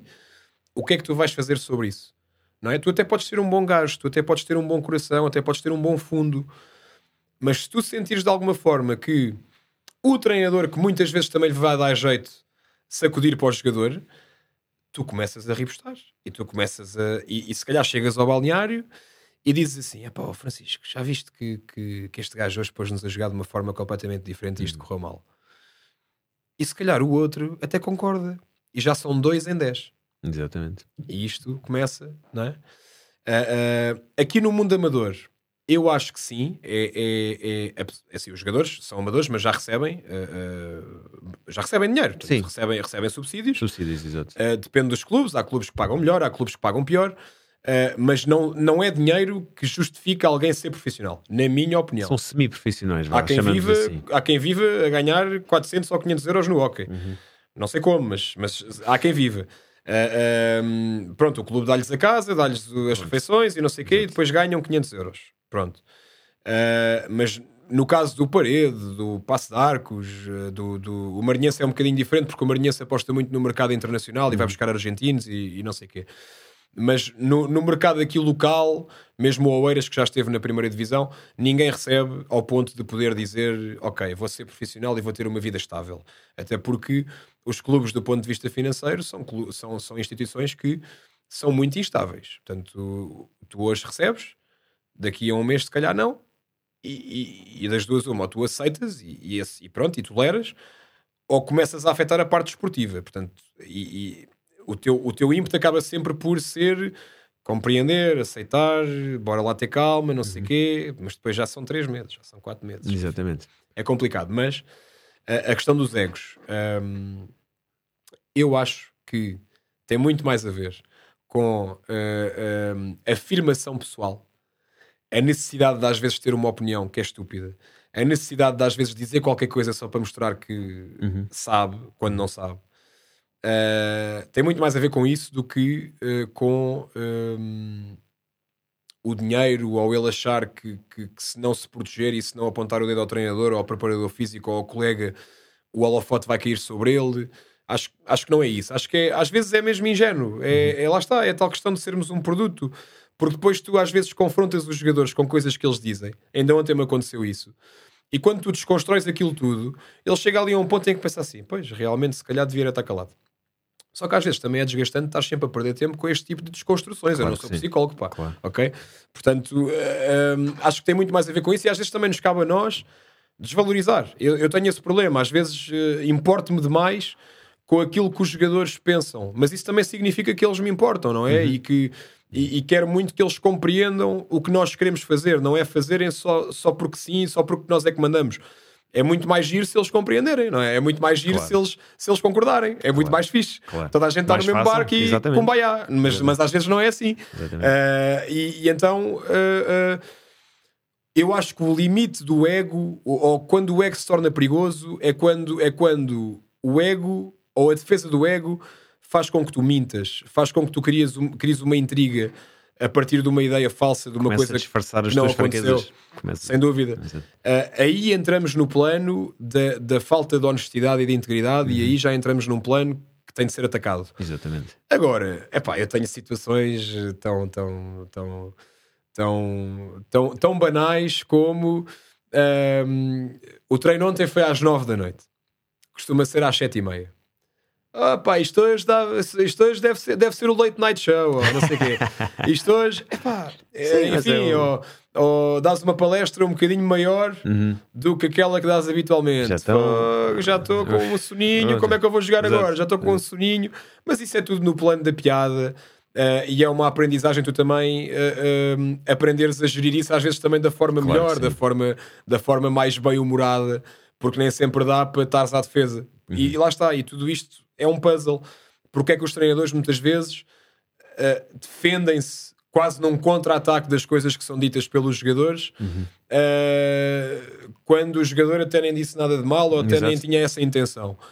Porque de facto vivemos num mundo que se calhar nos obriga a isso e estamos sempre à defesa e estamos sempre não, não falo, estou em blackout, não falo, não falo, não comento, não digo, uh, não quer saber, isso para mim não é importante. Estamos sempre a falar de árbitros, estamos sempre a falar, é, enfim, é, é porque às vezes somos um bocado levados a isso, não é? Porque... Falta-nos coragem de assumir também o. Olha, perdemos, então a equipa perdeu, pá, perdemos, jogamos pior, não é hipótese. Claro, Falta-nos mas... coragem de admitir isso. Ah, o árbitro, não, não foi o árbitro, nós perdemos. Mas repara, é difícil verdade, também fazer. A verdade é que parte sempre de nós, não é? Nós, nós treinadores, Exatamente. é que temos sempre de fazer a mudança. Pá, e eu gostava que também houvesse da parte dirigente e da parte uh, uh, uh, dos atletas destas três classes que vão estar sempre uh, não só em comunhão, mas em conflito. Em choque, exatamente. Mas o conflito às vezes não é não é negativo. O conflito muitas vezes é positivo porque traz sais lá... ideias, traz, traz sem mudança, dúvida, sem dúvida. Epá, eu, não, eu não quero treinar uma equipa de robôs. Nem pensar. Eu, até, te dou, até te dou um exemplo. O ano passado, o ano passado nós tivemos uma, uma competição por causa do Covid, logo no início da época, que era, que era a chamada Liguilha. Uhum. Então o que é que era a Liguilha? Era uma competição em que tu, em cinco jogos, seis equipas, iam decidir quais de, de, que três dessas seis é que iam disputar a primeira divisão, mas não era tipo na próxima época, era, era no início da época para começares a época passado duas semanas. Ok. Ou estavas na primeira, ou estavas na segunda. Isto foi inédito. Foi a primeira vez que alguém subiu ou alguém desceu em cinco É, jogos em sim. vez de ser durante uma época inteira. Mas pronto, foi a decisão que se tomou, está tomada, sim senhor. Exato. E nós perdemos os cinco jogos. E então, isto foi uma equipa completamente nova. Só para te dar um contexto, Uhum. eu tive, eu estou no Parede há, há 11 anos, sou treinador dos séniores há 6 e esta foi, este foi o ano em que eu fiz, o, foi, foi dos dias mais difíceis da minha vida. Eu dispensei jogadores que tiveram comigo muitos anos, deram-me tudo, só que eu achei que estava na hora. Ah, e foi, esse dia foi, foi, foi horrível. Ah, e vieram jogadores, vieram, vieram ah, cinco jogadores novos de outros clubes, alguns já tiveram na primeira divisão, com outras experiências. Então era a primeira vez que nós tínhamos aqui um, um grande desafio numa coisa que era muito importante no parede, que era a identidade. Como é que tu ias encaixar cinco pessoas que já não eram underdogs, que já não era aquele perfil que nós íamos habitualmente buscar, ahm, neste ambiente ah, ah, em que é assim identidade forte.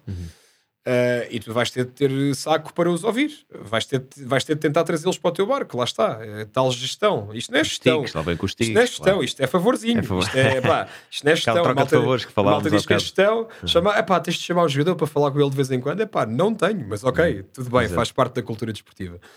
Uh, então perdemos os cinco jogos e a equipa uh, sentiu necessidade de arranjar justificações para essas cinco derrotas. Poderia haver várias. Uh, e, e- e então acharam que o sistema ofensivo que a equipa usava, ou que eu uh, preconizava, não era o mais indicado.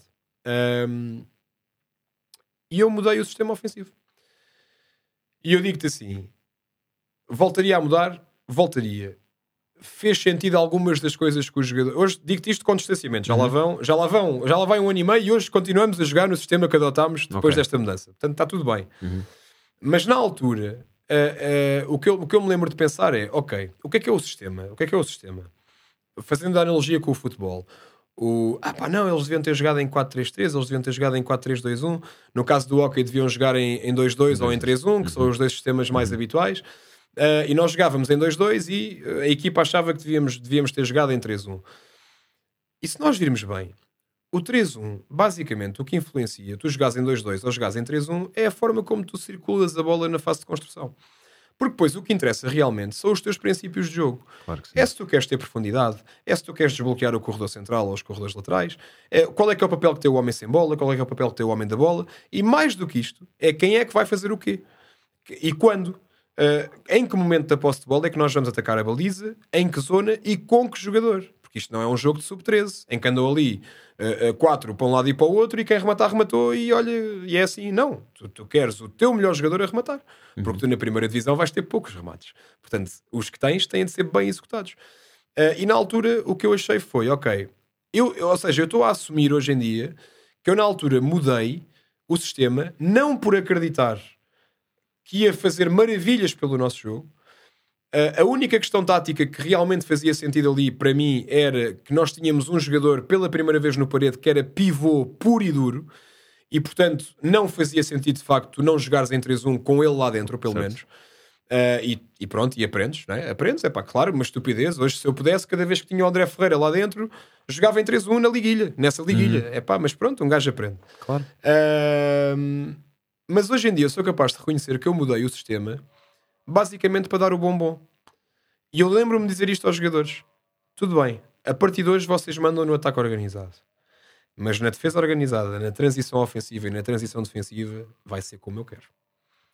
E, e, pá, estes negócios ah, dão jeito, acho que é inteligente da nossa parte, mas andas sempre aqui no, no duelo do epá, ele cedeu na questão do sistema das duas uma, ou porque é um gajo bué humilde, ou porque é fraco. Uhum.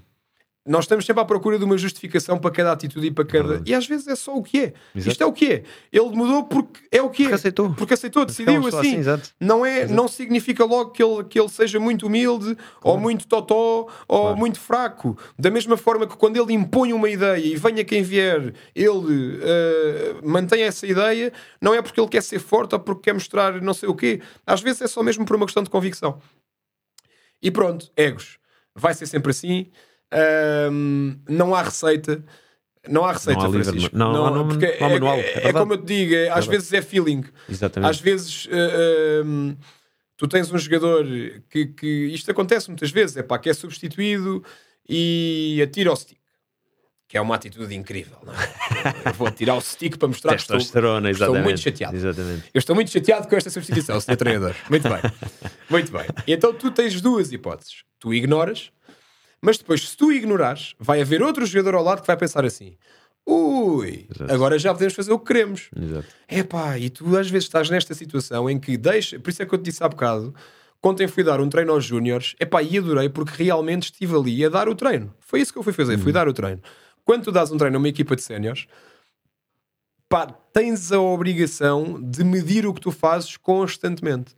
As consequências boas ou más que vai ter. Às vezes sabes que vai ser, má, vai ser mau, mas assumes isso. Uh, eu vou-te dar, vou dar o exemplo. Jogámos agora com o Barcelos para a Golden Cup, levámos 8-2.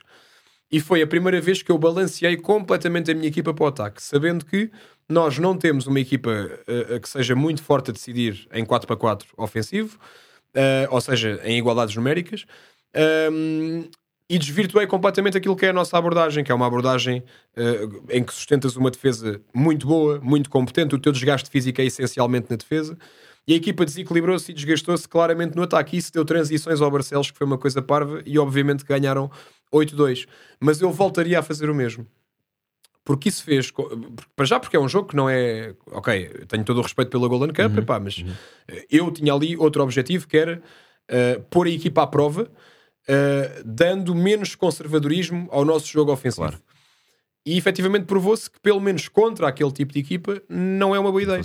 Uh, porque por muito que tu tenhas mais envolvência e faças lances fantásticos e, Uhum. e o lance foi incrível, mas falhaste o golo, logo a seguir tens uma despesa em 3 segundos ou 4, que é um 2 para 1, em que tens lá o Alvarinho e o Miguel Rocha.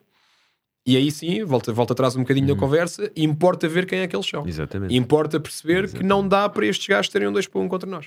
Exatamente. Uh, uh, e pronto, isto para te dizer que, obviamente, que houve jogadores que não gostaram de, de- de- daquele resultado e que não gostaram da abordagem que foi feita. E esse é o momento em que tu, treinador, tens de dizer assim: ok, eles hoje não gostaram, pá, comam. Não vou estar preocupado com isso. Se calhar há dias em que até dá jeito e até é bom para ti tu preocupares-te com aquilo que os jogadores sentem. Chamares o jogador, um jogador que está sem rendimento. E tu chamas e perguntas: porquê é que tu achas que estás sem rendimento?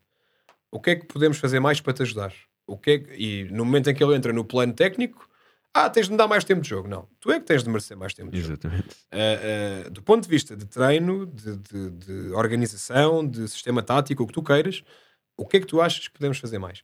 Epá, e digo-te, na maior parte das vezes, provavelmente tu não vai- ele vai-te dizer coisas com as quais tu não vais concordar. Mas se calhar, se tu mostrares que até vais fazer qualquer coisa, Foi uma abertura. Uhum. dás-lhe confiança Uhum. e mostras que estás com ele. Portanto, isto é um jogo constante de dar e receber, em que às vezes tu dás coisas que nem sequer fazem sentido, mas vais receber coisas que vão fazer todo o sentido. Pá, e, e é, é- mas é a parte mais desgastante. O desgastante não é, não é tu dares o treino, ou preparares o treino, ou, ou executares o treino. Eh, o desgastante é de facto tu ires para o, para o mind game. Uhum. E o mind game não é aquilo que o Tuga se habituou, que é o mind game. Não é isto para uma flash interview dizer que não sei o que é do treinador adversário eh, e já sei que o treinador adversário vai levar um vermelho para depois ele não levar um vermelho e estar focado no vermelho em vez de estar focado no jogo. Não é isso que é o mind game. O mind game é tu constantemente, às vezes, dizeres coisas que, que não é para seres o maior dos mind games, é, é efetivamente porque é a única forma de atingires o que tu pretendes. Dizeres a um jogador uma determinada coisa que o vai levar a outra. Uhum. Ok? O em exemplo, prol da equipa. o exemplo mais básico: mandar um jogador abaixo, criticá-lo, pá, pá, pá, pá, pá, pá. Qual é o teu objetivo? Não é que ele fique em baixo, é que ele fique em cima. E há jogadores que são assim. Há jogadores que só assim, só assim, à chapada, Exato. É que, é que rendem. Uhum. E depois tu metes lá dentro outra vez, essa é a vantagem do hockey, não é? Que podes, Exato. podes Sai, substituir, entra, sai, entra. sei lá, dezenas de vezes. E se calhar ele vem cá fora, le- leva ali a, a dura, como se costuma dizer, Uhum. e se calhar até desbloqueia o jogo logo a seguir. Ah, ou vai haver dias em que vai ficar afetado porque está a levar a dura num pavilhão cheio e toda a gente está a olhar para ele e se for um gajo complexado e depois, pá, lá está, repara como tu Tudo, tudo a nível pessoal. É tudo, nível tudo pessoal. É. influencia a decisão certa ou errada de dar ou não dar. Por isso é que eu há bocado te disse que quando vais para um intervalo, por exemplo, não interessa para nada como, o teu estado de espírito como treinador. Isso é o que menos interessa. O que interessa é de que forma e com que conteúdo é que tu vais conseguir uh, fazer as coisas. Mas também te digo, e, e, para terminar, que já, já sei que já me estou a esticar nesta resposta. uh, uh, há, um, há, um, há um caminho, há um caminho que é o caminho que, que, vai no pavilhão do Parede, que vai de, dali da zona de entrada dos balneários até ao balneário propriamente dito. Esse caminho demora 6 segundos a ser feito. E eu tenho perfeita consciência de situações em que eu, eu vou dar uma palestra ou, ou vou dizer qualquer coisa ao balneário uh, e vou com aquilo tudo estruturado, com um determinado tom, de uma determinada forma, e nesses 6 segundos, de repente, muda tudo. Uhum. E eu não sei explicar isto. Uh, é uma questão de feeling, é uma questão de, de sentimento, é uma questão de. Dou-te um exemplo concreto. Um, perdemos com o Oliveirense. Perdemos com o Oliveirense. Eu saí do jogo lixado, porque achei que devíamos ter pontuado. Uh, mas toda a gente estava em modo nomeados dos Globos de Ouro. É pá, perdemos com o Oliveirense 5-4, mas pá, a gente bateu-se. E o que é que eu achei? Eu achei, bem, é uma estupidez da minha parte uh, ir contra isto. Uh, estou lixado sim, mas, mas se o sentimento geral é porra, o Oliveirense tem o não sei uhum. quantos, o Oliveirense é profissional e mesmo assim nós. Quem és tu para chegar ali e destruir nós, aquele. É pá, não, é, é, lá está, é a questão do, do, da, de, do efeito que as coisas vão ter. Exatamente. Naquele momento, se eu fosse dar um, uma, uma pisada à equipa, por causa dos erros que levaram a perdermos 5-4 com o Oliveirense, provavelmente eu ia virá-los contra mim entrava a 100 e é 200, ponto número 1. Ou eles achavam, lá está este gajo a achar que nós somos os panchitos do Hockey Patins. Exatamente. Pronto. Ou seja, o que eu te estou a dizer é que uh, nesse dia eu fiz uma coisa que não sentia. Fiz teatro, tive 10 minutos a mentir-lhes. Ok? Tanto que... e, depois, e depois, mais tarde, já lhes disse isto. É. E eles hoje em dia, às vezes, passam para mim mentiroso, mentiroso. o treino é às 9 mesmo, Exato. é que tu às vezes mentes. Vai lá, mentiroso. Uh, resultado: o jogo seguinte, que foi em Tomar, não foi só por causa disto, obviamente. A primeira parte foi miserável. Miserável. Perdemos em tomar 4-3. Uma segunda parte incrível, mas ainda assim perdemos uh, eh, 4-3. E depois veio o tal jogo com o Porto, em que, mais, em que perdemos 5-3. Epá, e de facto a equipa fez um grande jogo. Pá. A equipa fez um grande jogo. Um jogo incrível. Um, mas mais uma vez, o teu primeiro objetivo, como eu te disse há bocado, ali no parede, é levar o jogo até ao fim. Uhum. Então falta o segundo, que é já que levaste o jogo até ao fim e não estás a perder 10 a 1 com o Porto, falta a parte do pontuar. E o, ponto, o pontuar ou não pontuar, naquele momento do jogo, já não é a diferença que existe entre o Porto e o Parede. Porque se essa diferença fosse assim tão grande ou fosse tão difícil de contrariar, nesse momento do jogo já, se, já era mais visível em termos de resultado. Claro. Então, naquele momento, faltam-te pormenores que tu tens de trabalhar em treino. Só que levar os jogadores para um plano em treino em que tu trabalhas esse momento, eles têm de estar num, num nível de fadiga muito grande, não é? Uhum. Porque, porque se tu queres trabalhar os últimos minutos, é surreal tu trabalhares os últimos minutos no início do treino. Tu tens, tens, tens de preparar. Se o teu principal objetivo do treino é este, tu tens de preparar a unidade de treino, seja através de que métodos, métodos for e momentos for, para o momento mais importante, que às vezes não dizes aos jogadores qual é, são aqueles últimos dois minutos. E qual é a tomada de decisão que eles vão ter, essencialmente em momentos de risco, uhum. de atacar a baliza ou não, uh, com esse nível de fadiga. Só que às vezes levar os jogadores para esse plano em treino é, é, é muito difícil, eh, pá, porque eles não acreditam nisso, não, não, porque eles acham que o treino é treino e o jogo é jogo, uh, e, e, isso é mais um traço da cultura desportiva hoquística, que, que, é, que é, é miserável. É, uh, se tu visse as, as cenas tristes que eu e o Bernardo às vezes temos de fazer para, para acordar a malta. Uh, isto não é uma crítica aos jogadores, mais uma vez digo, pá, eu tenho todo o orgulho no, uhum, no grupo de trabalho claro. que tenho. Uh, trabalham muito, às vezes contrariados acabam sempre por responder e estou muito feliz ali com eles, mas às vezes é duro levá-los para esse, para esse plano de trabalho e de ir buscar então a tal diferença uh, que existe. Mas dizia teu, mais uma vez, grande jogo com o Porto e vem a tal palestra para o jogo, não é? Há sempre aquela coisa da palestra para o jogo, porque depois se tu não fizeres a palestra para o jogo, tu não fizeste a palestra para o jogo. Então, uh, porque é que ele não fez a palestra para o jogo? Claro, tem as suas repercussões. A ação claro. e a inação sempre, têm sempre, ali qualquer reação, repercussão. Sempre, sempre. Pois ele não, ele não falou porque ele aceitou bem o resultado. Não, ele não falou porque está farto de nós. Exatamente. Não, ele não falou para evitar vir para aqui destruir-nos. Hum. Não, ele não falou porque. Enfim, e, e então lá fui eu dar a palestra. E mais uma vez eu ia em modo nomeados dos Globos de Ouro do estilo um, malta, grande jogo, não sei o quê, fizemos isto bem, bababá, pá, contra o Porto, mérito, fantástico, já. Mas atenção a este erro, a este e este, isto não pode voltar a acontecer, não sei o que, não sei o que mais. Estou a abrir o jogo mesmo. É, é, literalmente eu ia com isto estruturado, pensado, planeado. E nesses 6 segundos eu entrei no balneário e descarreguei o facto de não ter sido sincero com a equipa a seguir ao jogo com o Oliveirense. E então fui sincero naquele dia.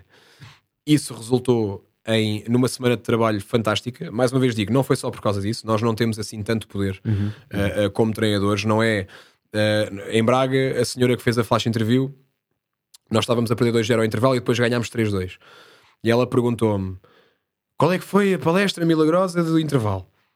Não, não, não é assim. Não, isso não existe. Exatamente ninguém é assim tão. Uh, uh, podes, podes ser assim tão poderoso, mas, mas não há aí uma relação tão grande causa e efeito. Do estilo, dás uma palestra incrível, que a malta é transportada para outra galáxia e transcende-se e de repente vai ganhar.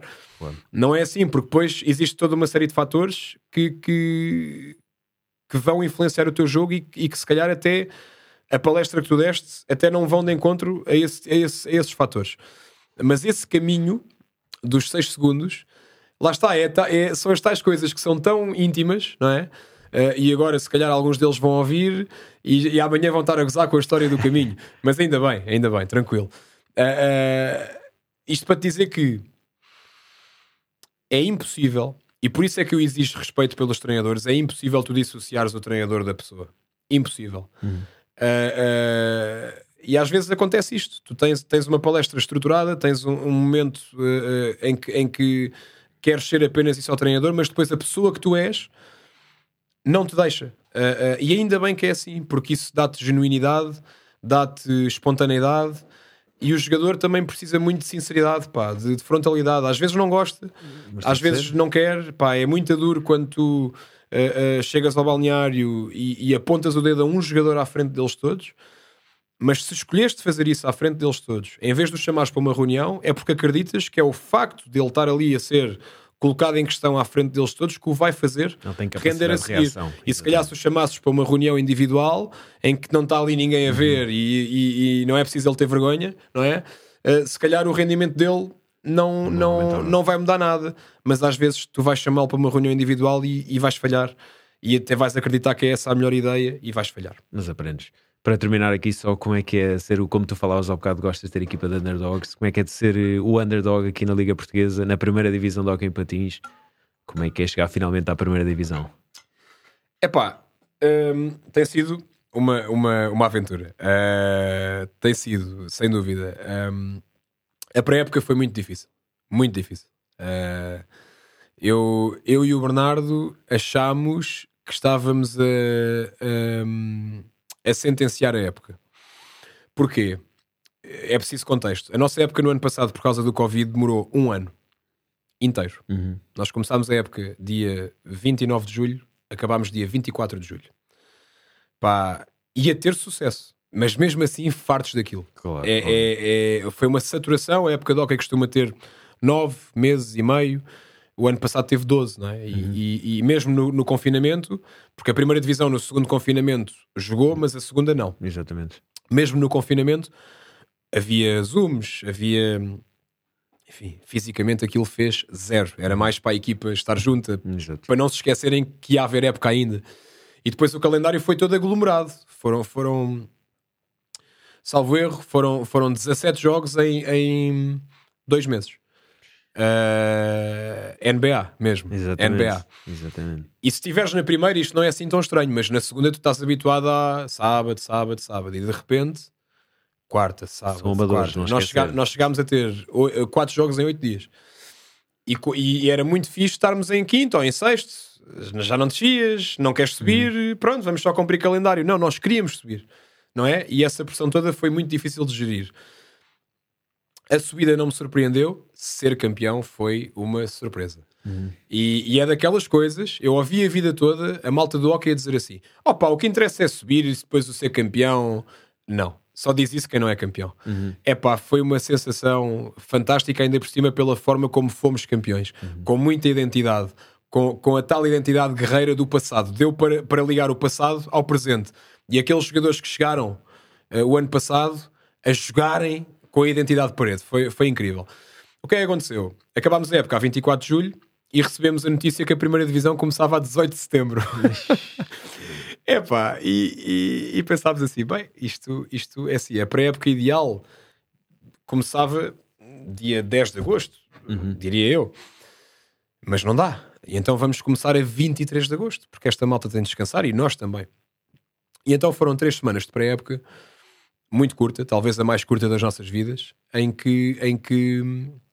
E depois há aqui outro contexto do ano passado que é importante para esta conversa, que é após o confinamento, uh, como eu já te disse, Francisco, eu, eu, e o Bernardo somos treinadores muito intensos naquilo que fazemos. Uhum. E, e, eu tenho noção que às vezes somos saturantes. Uh, tenho noção que às vezes conseguimos elevar o nível deles, mas às vezes também somos saturantes. E às vezes não nos apercebemos disso. E, pá, e nós tivemos muito presentes na nossa cabeça que uh, naqueles três meses nós não podíamos ser o que somos. Uh, uh, nós demos muitas cedências aos jogadores. Eu, eu, fechei os olhos a coisas que nunca pensei fechar. regras básicas. Uhum. tolerei tudo, tudo, tudo. Ele, o jogador meu que diga que esses três meses foram difíceis nos treinos está a mentir. Epá, foi, foi difícil às vezes pela, pela, pela noção de que quase que só íamos lá para recuperar a equipa uhum. e então eh, não vamos lá treinar, vamos ao treino, não é? Uh, às vezes foi difícil, mas, mas fechei muito os olhos, falei pouquíssimo, uh, raramente gritei, raramente me viram exaltado.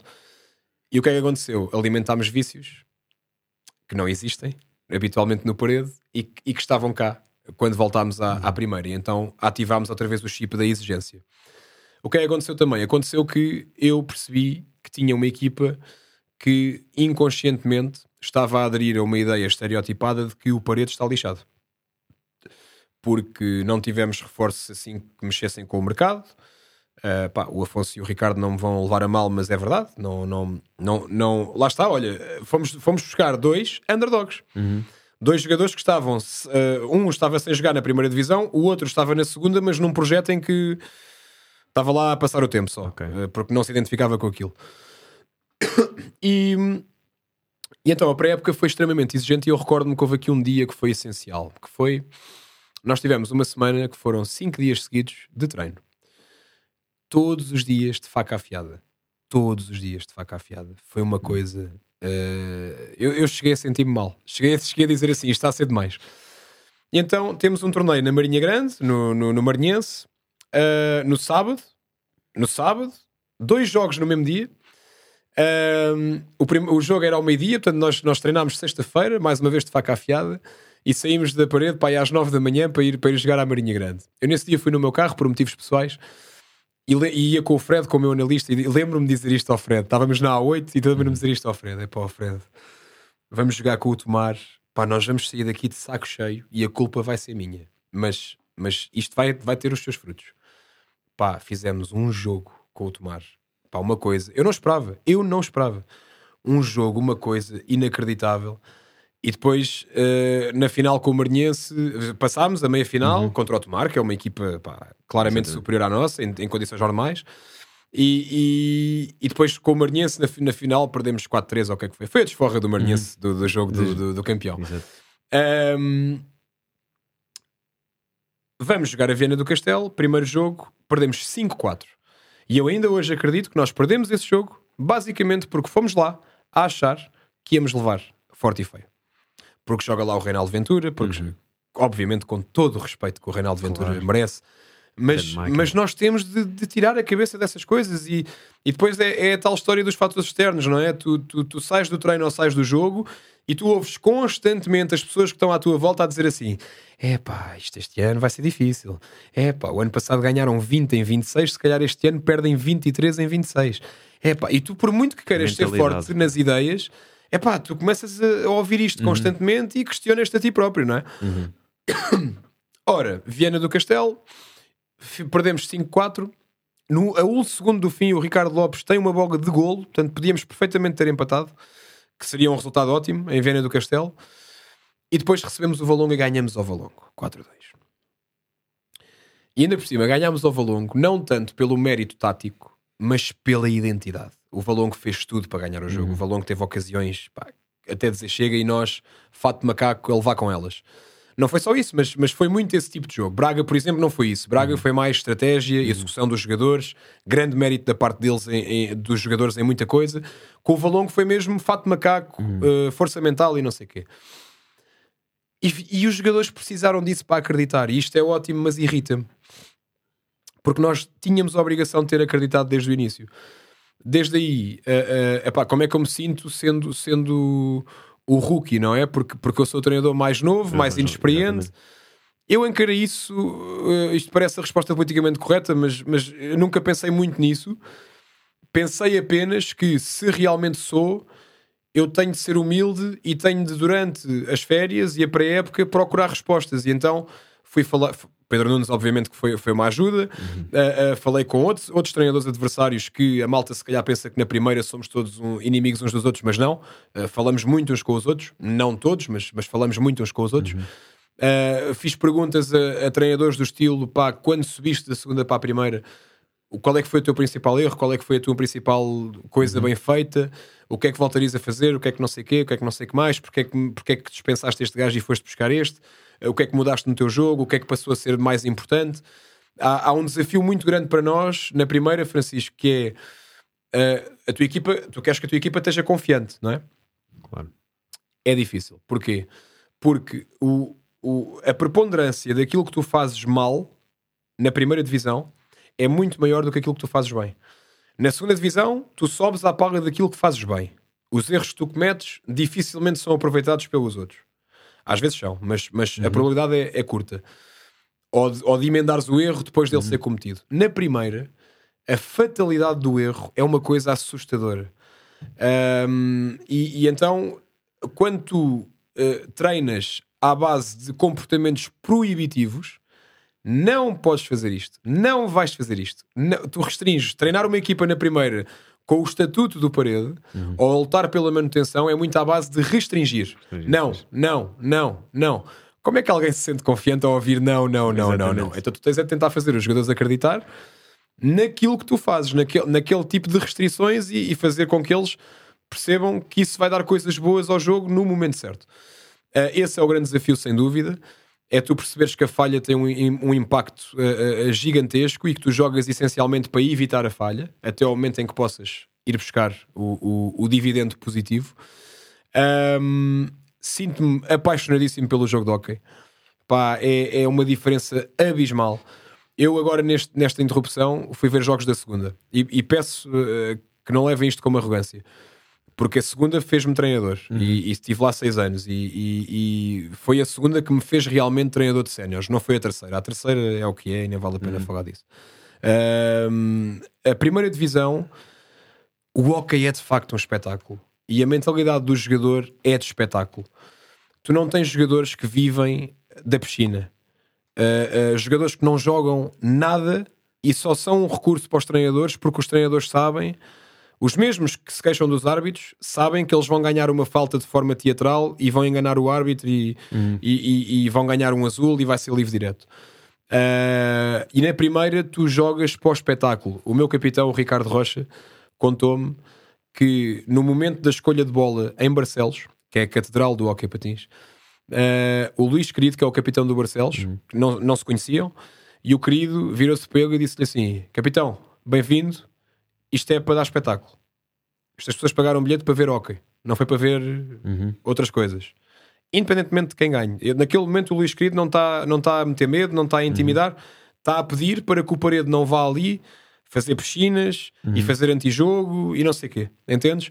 E, e na primeira, efetivamente, epá, é um desafio interessantíssimo tu preparares um jogo com o Porto, tu tomares decisões uh, num jogo com qualquer equipa, uh, uh, é, é, fantástico. E, e, na segunda, muitas vezes, é, é gerir o antijogo, é gerir. é, gerir é, não, epá, é... Infelizmente é chamada mentalidade segunda. Sem dúvida, mas, mas ó Francisco, por isso é que há divisões. É? Exato, por isso é que há, por isso é que há uns que cabem na Custa primeira. dizer isto porque há muita gente com muito, muita vontade, mas é verdade, infelizmente temos um, ali uma disparidade nas mentalidades da primeira Mas o Paredes, nesse, nesse caso, uh, nós, nós certamente somos um mau exemplo em muita coisa, uhum. mas há uma coisa em que nós somos um bom exemplo. O meu principal defesa, ele fez a formação toda no Odivelas, que com todo o respeito que o Odivelas merece, não é um jogador que faz a formação toda no Odivelas que estamos à espera que chegue à primeira divisão. Uhum sendo muito honesto. Uh, depois teve um ano na terceira divisão, teve seis anos já no parede connosco na segunda e hoje em dia é, é, um jogador que tem 35, 40 minutos de jogo na primeira. Digo isto para quem aguentar esta hora e meia até esta altura uh, acreditar no sonho. Uh, há, há, aqui sempre a questão da ilusão, não é? Uhum. E da, da, da, alegoria do podes chegar onde tu uhum. quiseres. Não podes chegar onde tu quiseres, mas é fixe acreditar nisso. E o Bernardo Pinto é um caso desses. Uh, um, e, e, a verdade é que tu olhas para o nosso plantel. Eu lembro-me de defrontar o Hugo Azevedo na pré-época, que hoje em dia está no Juventude Passense, e que tem muitos anos de primeira divisão. Tá, hoje em dia está na segunda, mas teve uhum. muitos anos na primeira, como treinador e como jogador. E ele virou-se para mim e disse-me assim: Pedro, tu estás lixado. O plantel que tu tens, pá, ou, ou, vocês arranjam aí uma forma fantástica em termos coletivos de, de operacionalizar isso. Epá, isto é muito duro, a primeira divisão, é muito duro. O Rui Neto do Barcelos, acho que ele não, não vai levar a mal, no, no sábado dizia-me assim: é pá, estás aí com essa cara chateada e sisudo, pá, tu não consegues espremer mais, meu, estás com 9 pontos em 8 jornadas, não consegues espremer mais, pá, desfruta. Só que também, no momento em que a gente caia na ideia de que estou bem, estou confortável. Isto está a ser incrível. Vais relaxar e vais. Estás a reconhecer. Claro. Estás a reconhecer que achávamos todos que éramos uns merdas. Estás a voltar à mentalidade. estás a reconhecer isso, não é? Exatamente. E estás a reconhecer que a malta do, das convenções tem razão. Exatamente. No momento em que eu reconhecer, perguntaram-me a seguir a um jogo numa flash. Pedro, vocês são a equipa surpresa do campeonato. Eu disse: olha, eu reconhecer isso é reconhecer que acreditava que íamos ser a desilusão do campeonato. Exatamente. E eu nunca acreditei nisso. Portanto, eu não vou reconhecer que, que sou a equipa surpresa. Quem nos chama hoje, hoje, hoje, surpresa são os mesmos que há seis meses diziam o que é que a gente vai para lá fazer. Exatamente. Epá, e efetivamente acreditava-se nisto. Pá. Eu, como eu te disse e já confessei, até dentro do parede se acreditava nisto. Pá, uhum. felizmente Uh, estamos a conseguir contrariar. Uh, volto a dizer-te, não nos podemos agarrar aos 9 pontos, porque. Uh, e não é a questão da humildade, é, é, é o 4-2 o 4-2 com o Valongo, o 3-2 em Braga e o 5-4 com o Turquel. A linha entre tu, tu ganhares esses três jogos e não ganhares é extremamente tenue. Em Braga, o Braga sofre o 3-2 a 20 segundos do fim tira ao guarda-redes, 5 para 4. Faltam 20 segundos. O Vitor Hugo, pá, que é um jogador que, que, é um finalizador nato, falhou a um segundo do fim uma bola com a baliza aberta. Epá, e, e é um jogador fantástico. E ele falhou, e é isso que significa, é esse momento que significa que o Parede teve 3 pontos e o Braga 0. Uhum. É, só, é tudo o resto, mas o resto, no, limite, no limite claro. foi isso. Claro. Ok? O Truquel, uh, uh, a um minuto do fim, está a perder 5-3 na parede. Uh, faz o 5-4 a 20 segundos do fim. E a malta que está na bancada diz assim: Ok, mas a bola vai ser nossa. Perdemos a bola. Faltavam 18 segundos quando foi gol. Perdemos a bola a faltar 13 e o Truquel ainda teve um contra-ataque. E não fez, gol. não fez. Se fizesse, já não eram 13, era só um uhum. ponto. Uhum. Portanto, o, o, mas, mas isto também é o que dá. Dá tanto animal Epá, ali. Primeira claro, divisão é incrível. Claro, incrível é incrível. Mesmo. E a única coisa que me deixa assim surpreendido este ano é que efetivamente, e partilho esta alegria com, com, com todos os treinadores e equipas que, que, que são de, de, da nossa dimensão, digamos assim, porque efetivamente esperava-se em todos os artigos que saíram, em todas as opiniões que tu ouviste há três meses ou há quatro meses esperava-se que este ano hum, a primeira divisão fosse em alguns momentos um passeio uhum. para algumas equipas. E tal como eu te disse, o Marinhense é o único caso, e está a fazer um excelente campeonato também. Uhum. O Marinhense foi o único caso em, em que houve uma goleada assim mais expressiva Uh, e por causa de erros que eu tenho a certeza que eles não vão cometer outra vez. A, a, tal, a, tal, questão de estás a perder 2-1 ou 3-1 e começas a abrir linhas Exato, e começas a, claro. a, perder bolas parvas e, e tenho a certeza que o Marinhense aprendeu, pá, tem de ter aprendido, quer dizer, uhum, quando claro. tu perdes 15-2 tens de aprender Exato. alguma coisa, não é? Uh, e mesmo eu que, que, que perdemos 7-3 em Barcelos, que foi o resultado mais dilatado que tivemos até agora, um, aprendemos qualquer coisa com aquilo. Claro que sim. E não é, não é qualquer coisa do estilo aprendes sempre qualquer coisa. Não, aprendes, aprendeste de facto qualquer coisa concreta sobre aquele jogo. Portanto, grande gosto. Uh, acho que o nível das arbitragens uh, é bom. Acho é que as regras não ajudam. Acho uhum. que é uma estupidez esta questão do cartão azul significar um livre direto, uhum. um castigo a um jogador, um power play. Uhum. Passamos a vida nisto. É, são, são bolas paradas e bolas paradas e bolas paradas numa modalidade que é coletiva. Portanto, estamos a descaracterizar o jogo sempre. Uh, não é fácil para o adepto que não vê o hockey perceber isto. Uh, portanto, a, a, vontade dele compreender quando está habituado ao futebol. O que é que há para saber no futebol? Se é ou não mão na área, se é ou não fora de jogo, se é ou não cartão amarelo ou vermelho. Uhum. É só isto que há para saber, para ver um jogo de futebol. No hockey, tu tens de dominar dezenas de regras. É verdade. E uma pessoa nova que vai ver o jogo vê as sinaléticas e não sei o quê, é pá, agora foram 5 segundos, há bocado eram 10, agora não sei o quê. Uh, mas, mas e, e, do ponto de vista técnico, voltando à questão da primeira divisão, pá, está a ser um gosto porque eu sinto que todos os treinadores, opá, não digo todos, mas uh, uh, posso, posso nomear o, o, o, Ricardo, do, o Ricardo Ares do Porto, o Simões do Turquel, o André Luiz. O André Luiz já tenho uma relação com ele há, há mais anos, do Passo de Arcos uh, uh, o Paulo Freitas do Sporting, o Rui Neto do Barcelos, ninguém olha para ti do estilo: olha este. Este puto vem aqui agora apareceu agitar, cá claro. e tem a mania que tem umas ideias. ninguém, pelo contrário, até, até reconhecem o trabalho. epá, e para mim é, é com toda a humildade que, que, que de fronte é um gosto, é um gosto, uhum. quer dizer, como é que não pode ser um gosto? Trabalhas, trabalhas 11 anos, mas também não podes ir para o lado de saloio da coisa do estilo. Já cá cheguei. É um maravilha. gosto, por isso viva o espetáculo Exato. e que se lixe o resultado. Lixe o resultado não, é um gosto, ainda bem que gostas e agora bora lá tentar Vamos ganhar o jogo. Yeah. Pedro, foi um prazer enorme ter-te aqui. Obrigado. Há muitos anos que não te via, é sempre um. Apanhar-te aqui nesta conversa. Sei que me estiquei, é sempre Não há crise, coisa, falaste muito bem. Está aqui o Gonçalo para cortar e, e tentar encurtar. Não, não, se, não se corta nada. O que falaste é o que vai sair. Um abraço. Boa obrigado. Sorte, obrigado. Boa época para o parede. Abraço.